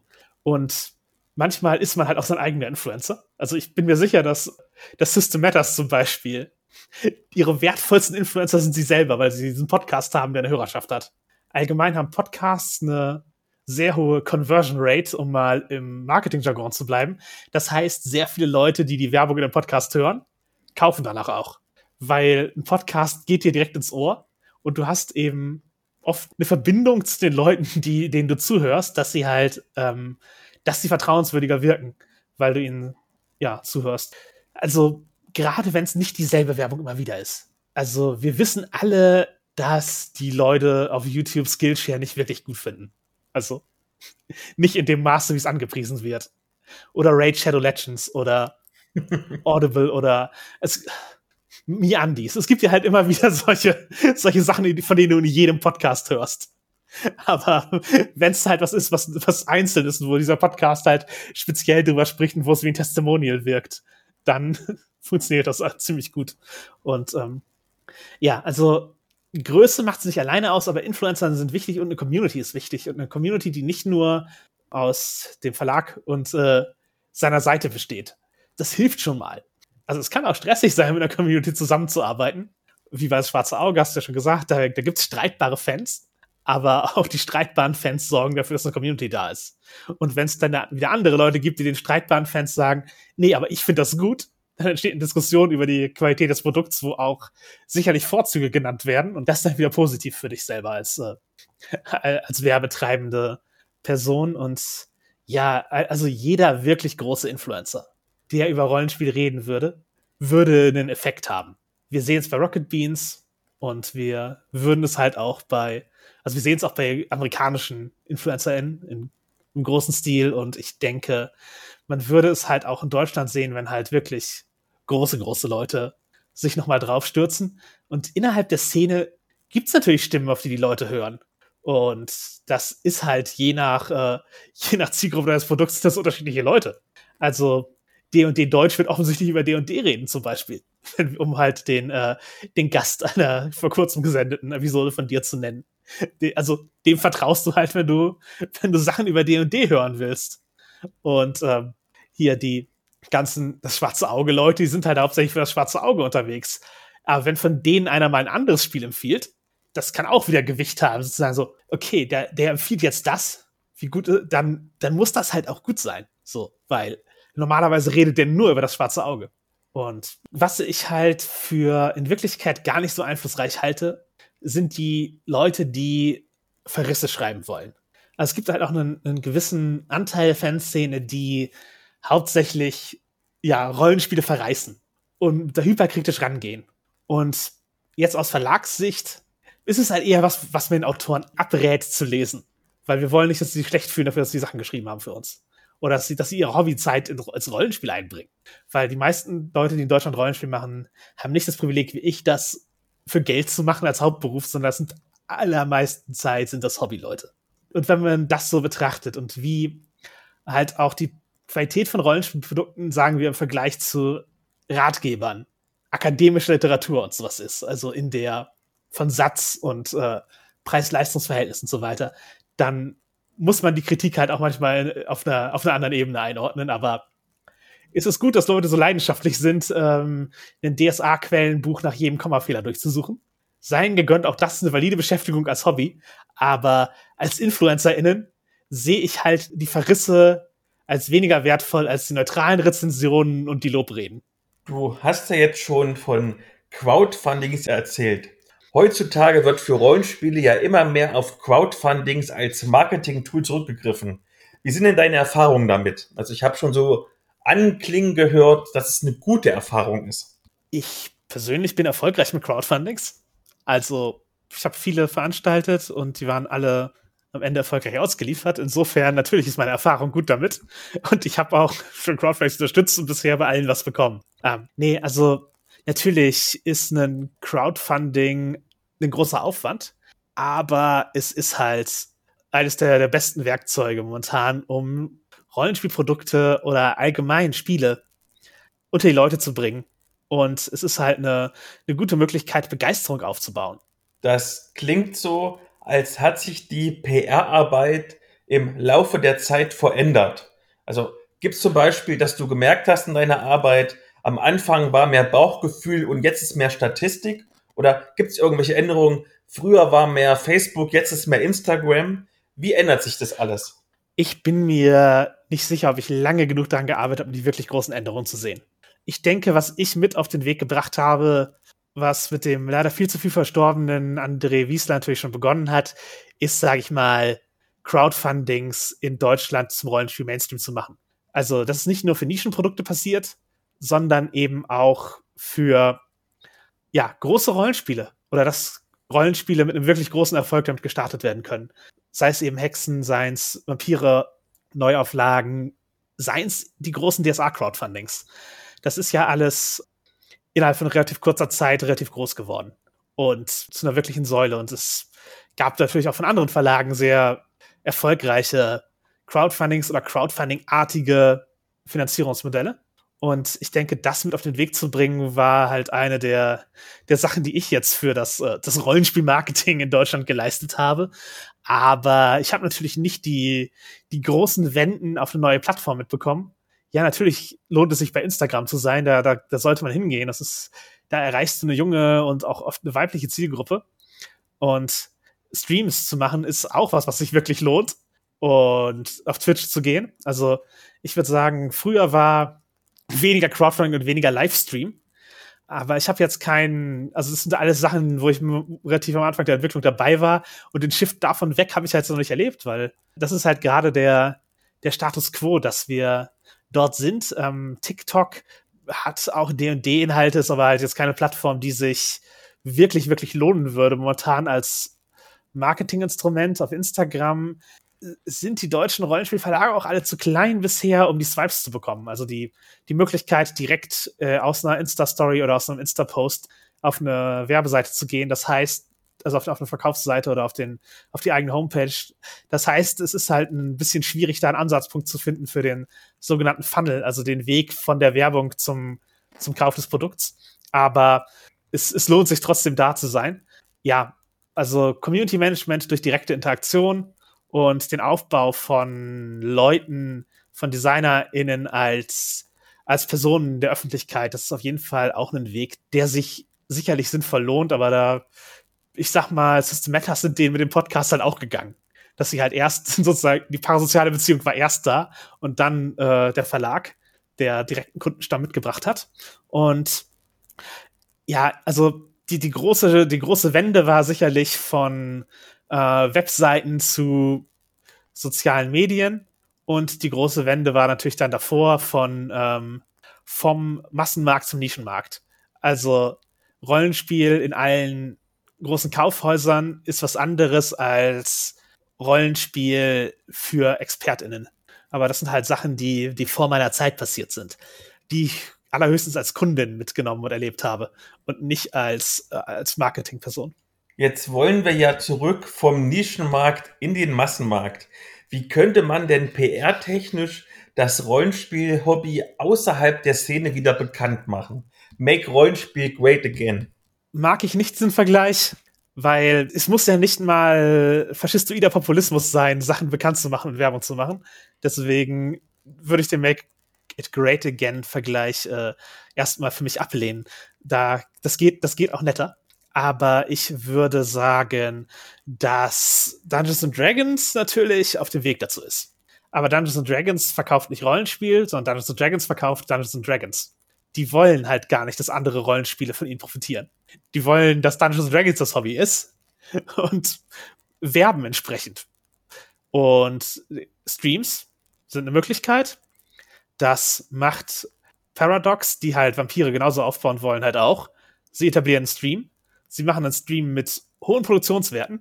Sie finden PartnerInnen dafür, die das mit ihnen machen und die eben die Qualität bringen können, dass der Stream tatsächlich was ist, was die Leute sehen wollen. Dann Repräsentation in anderen Medien ist ein wichtiger Schritt. Dazu gehören natürlich Serien, in denen darüber gesprochen wird, in denen gespielt wird. Also bei Stranger Things kommt D&D vor und D&D hat einen einen Tie-in Einsteiger-Set dazu gemacht. Ich weiß nicht, wie erfolgreich das für die war, aber das ist halt eine Möglichkeit. Also ich habe es gekauft, so erfolgreich war das. Ja, äh, ich weiß halt nicht, wie viele Leute, die keine, die, die keine Rollenspielsammlerinnen sind, das gekauft haben. Aber es gibt tatsächlich immer wieder Leute, die halt anfangen, weil sie es in selbst Big Bang Theory gesehen haben. Also selbst die schlechteste zur Schaustellung des Hobbys bringt Leute noch dahin, dass, oh, das klingt interessant als Dynamik äh, zu, zu denken. Und ja, also Präsenz in Medien ist, ist, der, ist der Weg und ja, das, die Dynamik vermitteln, das Rollenspiel Spaß macht. Und das ist halt etwas, was du sehr schlecht durch einen abstrakten Pitch machen kannst, aber sehr gut durch ein Beispielvideo. Und das, da ist halt eine Szene in der Serie Gold wert. Da ist ein Let's Play, das Leute sehen, die keine KernrollenspielerInnen sind, Gold wert. Äh, also Critical Role ist da denke ich mal, wirklich ein gutes Beispiel. LA by Night auch. Wir versuchen sicherlich in Deutschland auch Beispiele zu setzen, aber bisher gibt es auf Deutsch keinen Stream in der Qualität und mit der Reichweite und mit der Partnerschaft. Aber das ist natürlich auch eine Budgetfrage, was du wirklich reinstecken kannst und wen du als spielende Person vor die Kamera ziehen kannst. Da sind halt Voice Actor und Schauspieler ein anderes Level als die begabtesten Mitarbeiter der jeweiligen Firma und ihre Freundinnen. Aber letztlich musst du eben es bekannt machen. Du, es wird mittlerweile halt über, über, das Internet eingekauft. Also selbst es in Spielwarenläden zu stellen, würde nicht mehr den Erfolg haben, den das in den 80er und 90er Jahren hatte, weil der Marktplatz momentan digital ist und der kleine Einzelhandel, der Fachhandel für Spiele bricht halt auch weg und äh, halt sowas wie Toys R Us hat zugemacht. Das wird dir nicht mehr, also die Kaufhausketten, über die früher sich das alles verbreitet hat. Ich meine, das ist Hertie oder Karstadt und so. Das, das, das, das sind ja alles sterbende Unternehmen. Also der, derselbe Weg wie früher funktioniert nicht. Das heißt, es muss digital passieren. Und da, ja, muss man eben den Leuten die Möglichkeit geben, über das Hobby herauszufinden. Computerspieladaptionen sind da natürlich auch ein Weg. Macht Paradox mit Vampire oder halt Werwolf jetzt, da ist Earthblood ja auch gerade rausgekommen. Und also bevor das Rollenspiel auch draußen ist, ist Earthblood draußen. Und ähm, ja, D&D sowieso, die wollen ja Computerspiele machen, natürlich, aber die wollen auch einen Film machen. Und der ist in Produktion und der wird halt hochwertig produziert. Und ich denke, das ist auch was, was die Leute ziehen wird. Dann Magic ist halt mittlerweile in, in allen Medien präsent. Forbes macht Artikel über Magic the Gathering und kriegt Previews und so. Und die würden sie halt nicht auf ihre Seite tun, wenn das nicht auch Klicks generieren würde. Also dahin muss man kommen. Und ja, Games Workshop ist halt auch ein Riesenbrand und mehr, bringt mehr Geld als diese sterbende Fischerei, über die jetzt im Brexit so lange diskutiert wurde, nach Großbritannien. Und auch da ist es halt, dass dieses Brand einfach über den Kern des Spiels hinaus bekannt gemacht wurde, dass die Computerspiellizenz was wert ist, dass die Computerspiellizenz umgesetzt wird und an den Punkt muss man kommen und das Hobby bekannt zu machen. Und das ist, da wir im Kapitalismus leben, etwas, was schwer guerillamäßig zu machen ist. Also, wenn man jetzt StreamerInnen mit Leidenschaft bekommt, die es umsetzen und die die Reichweite hinkriegen, dann kannst du es mit fast jedem Spiel natürlich machen, dass du es vor der Kamera spielst und dann wollen Leute das auch. Also das Spiel von Rocket Beans zum Beispiel, das wurde von vielen Leuten gekauft, die vorher noch nie ein Rollenspiel gekauft haben, aber die, die haben jetzt halt auch nicht den großen Szeneanschluss oder so gefunden, weil das relativ halt ein, One-Shot-Ding ist und dann existiert. Und Monster of the Week, das ist halt ein, ein kleines Spiel von Evil Head, das ist also ein Power by the Apocalypse-Spiel. Das wurde von den McElroy-Brüdern in deren Rollenspiel-Podcast Adventure Zone gespielt und hat einen riesigen Spike an Verkäufen bekommen, einfach weil prominente Leute das Spiel gespielt haben. Und Leute einen Anschluss gefunden haben, die eventuell einfach nur Comedy-Podcast-HörerInnen waren und dann das Spiel interessant fanden. Also ja, man, man muss praktisch das Crossover schaffen, dass Leute, die eine Reichweite über das Rollenspiel hinaus haben, über das Spiel reden und es spielen. Und dann müssen Leute zugucken und ein kleiner Anteil von denen kriegt es dann hin, ja, in die Szene zu kommen. Dieses Make Rollenspiel Great Again habe ich jetzt nicht ohne Grund genannt. Und zwar, da möchte ich wieder zurückkommen auf meine Pottwichtel-Frage. Es gibt keine schlechte PR. Popularität um jeden Preis. Wie stehst du dazu? Ich gehe davon aus, dass es schlechte PR gibt, auf jeden Fall. Also, du möchtest keine Satanic Panic haben. Satanic Panic in den 80er, 90er Jahren wurde praktisch D&D und Rollenspiel allgemein mit Satanismus gleichgesetzt und mit Selbstmord. Und das ist halt was, was dem Hobby nicht gut tut. Also wenn, wenn der Mainstream das Hobby als was Verabscheuungswürdiges sieht oder als was Gefährliches, dann ist das nicht unbedingt gut für dich. Dann verlierst du eher die Möglichkeit von Mainstream-Erfolg. Also ich bin mir sicher, die Satanic Panic hat dazu beigetragen, dass das Rollenspiel ein bisschen ins, äh, in die Nische gerückt ist. Und das kann durchaus problematisch sein. Genauso wie der Ruf, Crowdfundings nicht auszuliefern. Und selbst wenn man dadurch im Szenegespräch ist, dann ist das keine gute PR. Also nur weil Leute über dich reden, ist es nicht automatisch gut für dich als, äh, als Unternehmen. Eine Kontroverse ist okay, einen Shitstorm möchtest du nicht. Allein weil es so viel Energie kostet, du redest dann halt nichts, über nichts mehr anderes. Und eigentlich möchtest du eben als Marketingperson zumindest im positiven Sinne das Gespräch mitbestimmen können, worüber gerade geredet wird. Weil eventuell gibt es halt ein Produkt zu besprechen, das du, das du gerade bewerben willst. Und wenn du dann darüber reden musst, dass dein letztes Crowdfunding erfolglos war oder dass du den Teufel anbetest, dann kannst du halt nicht darüber reden, wie cool die nächste Region für das schwarze Auge wird. Dann kommen wir mal zu der Tipps- und Tricks-Sektion, denn wir wollen ja auch den HörerInnen ein bisschen einen Mehrwert bieten. Wie kann ich denn mein eigenes Rollenspiel oder meinen eigenen Blog oder auch wie ich jetzt zum Beispiel meinen eigenen Podcast bekannter machen? Redet drüber. Ein Großteil von Werbung oder Marketing, die man als Person machen kann, ist drüber reden. Also davon ausgehend, dass ihr nicht viel Geld habt. Oder sagen wir, kein Geld in die Hand nehmen wollt, um euch bekannter zu machen. Äh, nutzt die Reichweite, die ihr habt und redet drüber. Man darf da nicht die Hemmung haben, dass das Leute nicht interessiert. Also gut, du bist jetzt auch ein, ein weißer Cis-Dude, aber jeder weiße Cis-Dude mit seinem Podcast, wo er über diese immer gleichen Themen mit seinem Freund redet, erwähnt das bei jeder Gelegenheit, dass er den hat. Lasst euch nicht davon abhalten, das auch zu erwähnen, dass ihr einen habt. Halt die, diese Hemmung muss fallen gelassen werden. Genauso, wenn ihr ein Produkt draußen habt, wenn ihr was verkauft, dann macht ihr halt Werbung und keine Angst, dasselbe mehrmals zu posten. Gerade wenn die Kampagne läuft für ein Crowdfunding oder was auch immer, oder wenn ihr gerade ein Buch kurz vor der Veröffentlichung habt. Die Leute lesen nicht immer das Gleiche. Und die, die dann das Gleiche lesen, ja gut, dann, dann kriegen sie die Information halt mehrmals. Es hilft sogar, wenn es mehrere Points of Contact gibt. Und ja, es hilft, wenn ihr da andere Leute dazu bringt, über euren Podcast zu reden oder über euer Produkt. Weil natürlich Leute, die euch erstmal schon mal mögen, und euch glauben, die glauben euch dann auch, dass es cool ist. Aber noch besser ist, wenn andere sagen, dass das, was ihr habt, cool ist. Also Gastauftritte bei anderen Podcasts sind nicht das Schlechteste. Und, oder halt auf Podcasts gehen, um über euer Rollenspiel zu reden.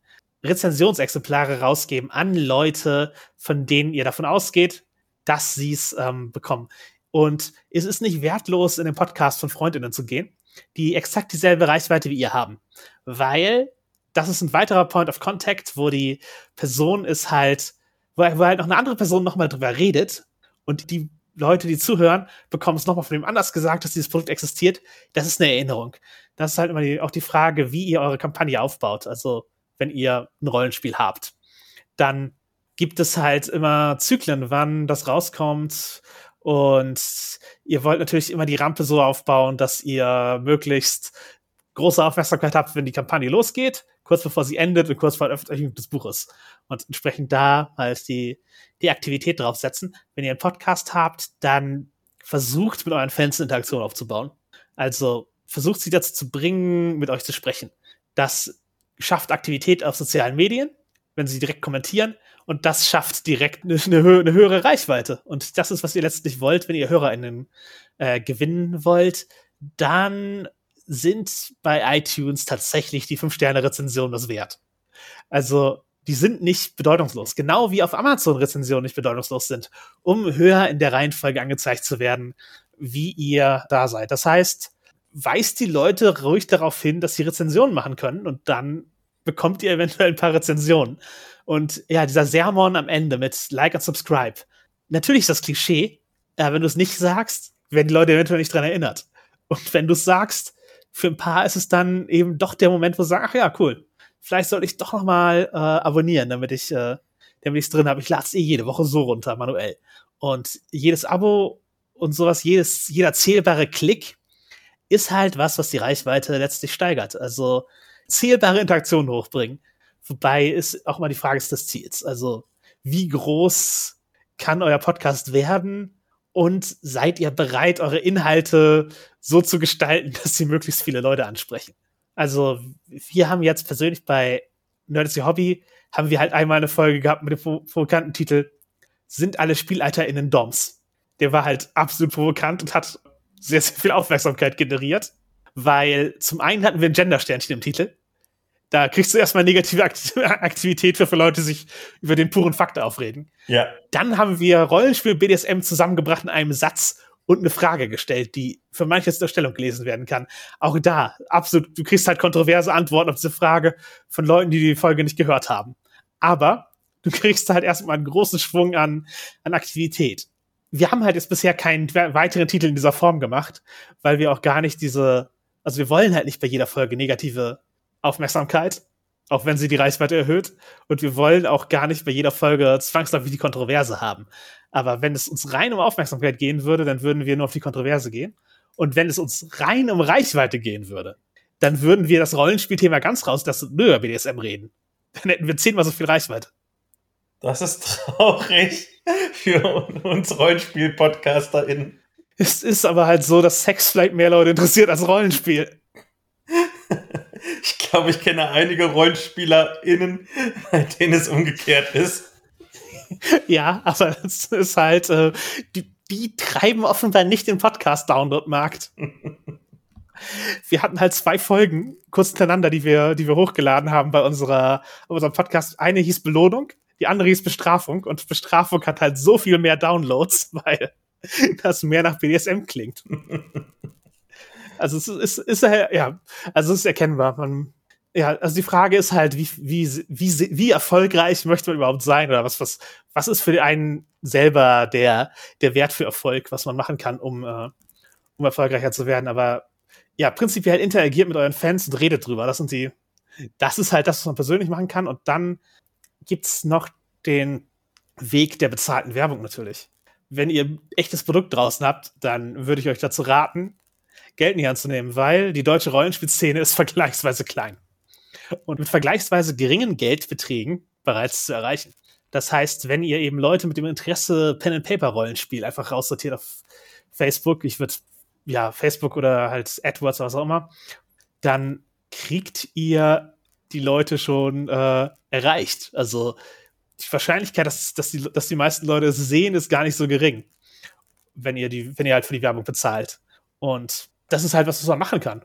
Und das ist auch was, was man machen sollte, denke ich, weil so viel Word of Mouse auch wert ist und wie gut das funktioniert, man muss nicht alles organisch machen. Also manchmal ist halt sozusagen die Arbeitszeit, die man reinsteckt, nicht aufzuwiegen für das, was man bekommen könnte, wenn man halt einfach einmal eine Werbung schaltet mit einem, Post, einem guten Pitch dran dann nutze ich doch gleich mal deinen Tipp aus, denn ich gebe zu, ich vernachlässige es sträflichst. Liebe HörerInnen, Bitte fünf Sterne bei iTunes, ein Abonnement bei Spotify, einen netten Kommentar überall, wo ihr es machen könnt. Und ich danke dir, liebe Jasmin, ganz, ganz herzlich, dass du Zeit für mich hattest. Vor allem, dass du so viel Zeit für mich hattest. Immer gerne. Und na, selbstverständlich darfst du jetzt, nachdem ich Tschüss gesagt habe, Tschüss, darfst du noch ganz kurz deinen eigenen Podcast bewerben. Das gehört sich ja so. Ja, wenn ihr mehr von dem Gerede, was ich jetzt äh, geredet habe, hören wollt, dann geht zu nerdistthehobby.de oder sucht Nerdistthehobby auf irgendeiner der bekannten Plattformen und hört einfach mal rein. Und ja, wir reden viel über Rollenspiel und wir reden auch über BDSM-Themen und wir reden auch über Queerness und unsere eigenen Erfahrungen dazu.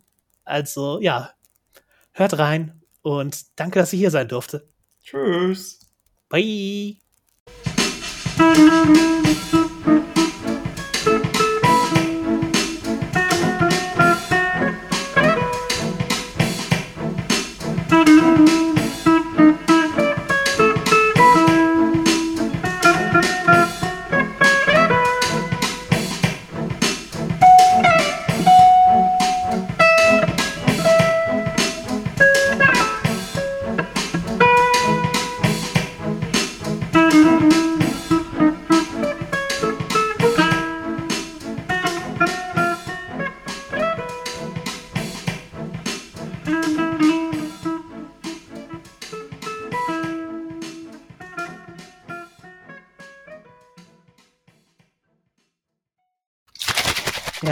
Rühre bei mir halt um. Ähm, aber das, ja, das Zeug kam halt auch in so einen kleinen, dünnen Plastiktüten, äh, die nur mit äh, einzelnen Buchstaben markiert waren. Also das könnte, also die Polizei hätte das, wenn sie das Paket aufgehalten hätte, für eine ganz andere Art von Performance Enhancement äh, halten können. Ich habe tatsächlich Angst gehabt, dass die Polizei mich anhält, weil ich habe ja quasi aus den großen Packungen, die ich bekommen habe, diese Tütchen befüllt. Ja. Und es sah wirklich so ein bisschen aus wie ein Breaking Bad oder so. Ja, halt, ja, also schon, schon das schlecht, schlechte Speed, weil es halt so eine, so eine leicht äh, orange Farbe hat. Also ist das nicht, nicht so ein Reinweiß, wie man sich vorstellt, sondern schon so ein bisschen schmutzig. Aber also um euch vorzustellen, wie das Grundmaterial aussieht, aber wir haben das jetzt äh, gemischt, würde ich sagen, oder? Wie steht es bei dir? Braucht das noch ein bisschen mehr?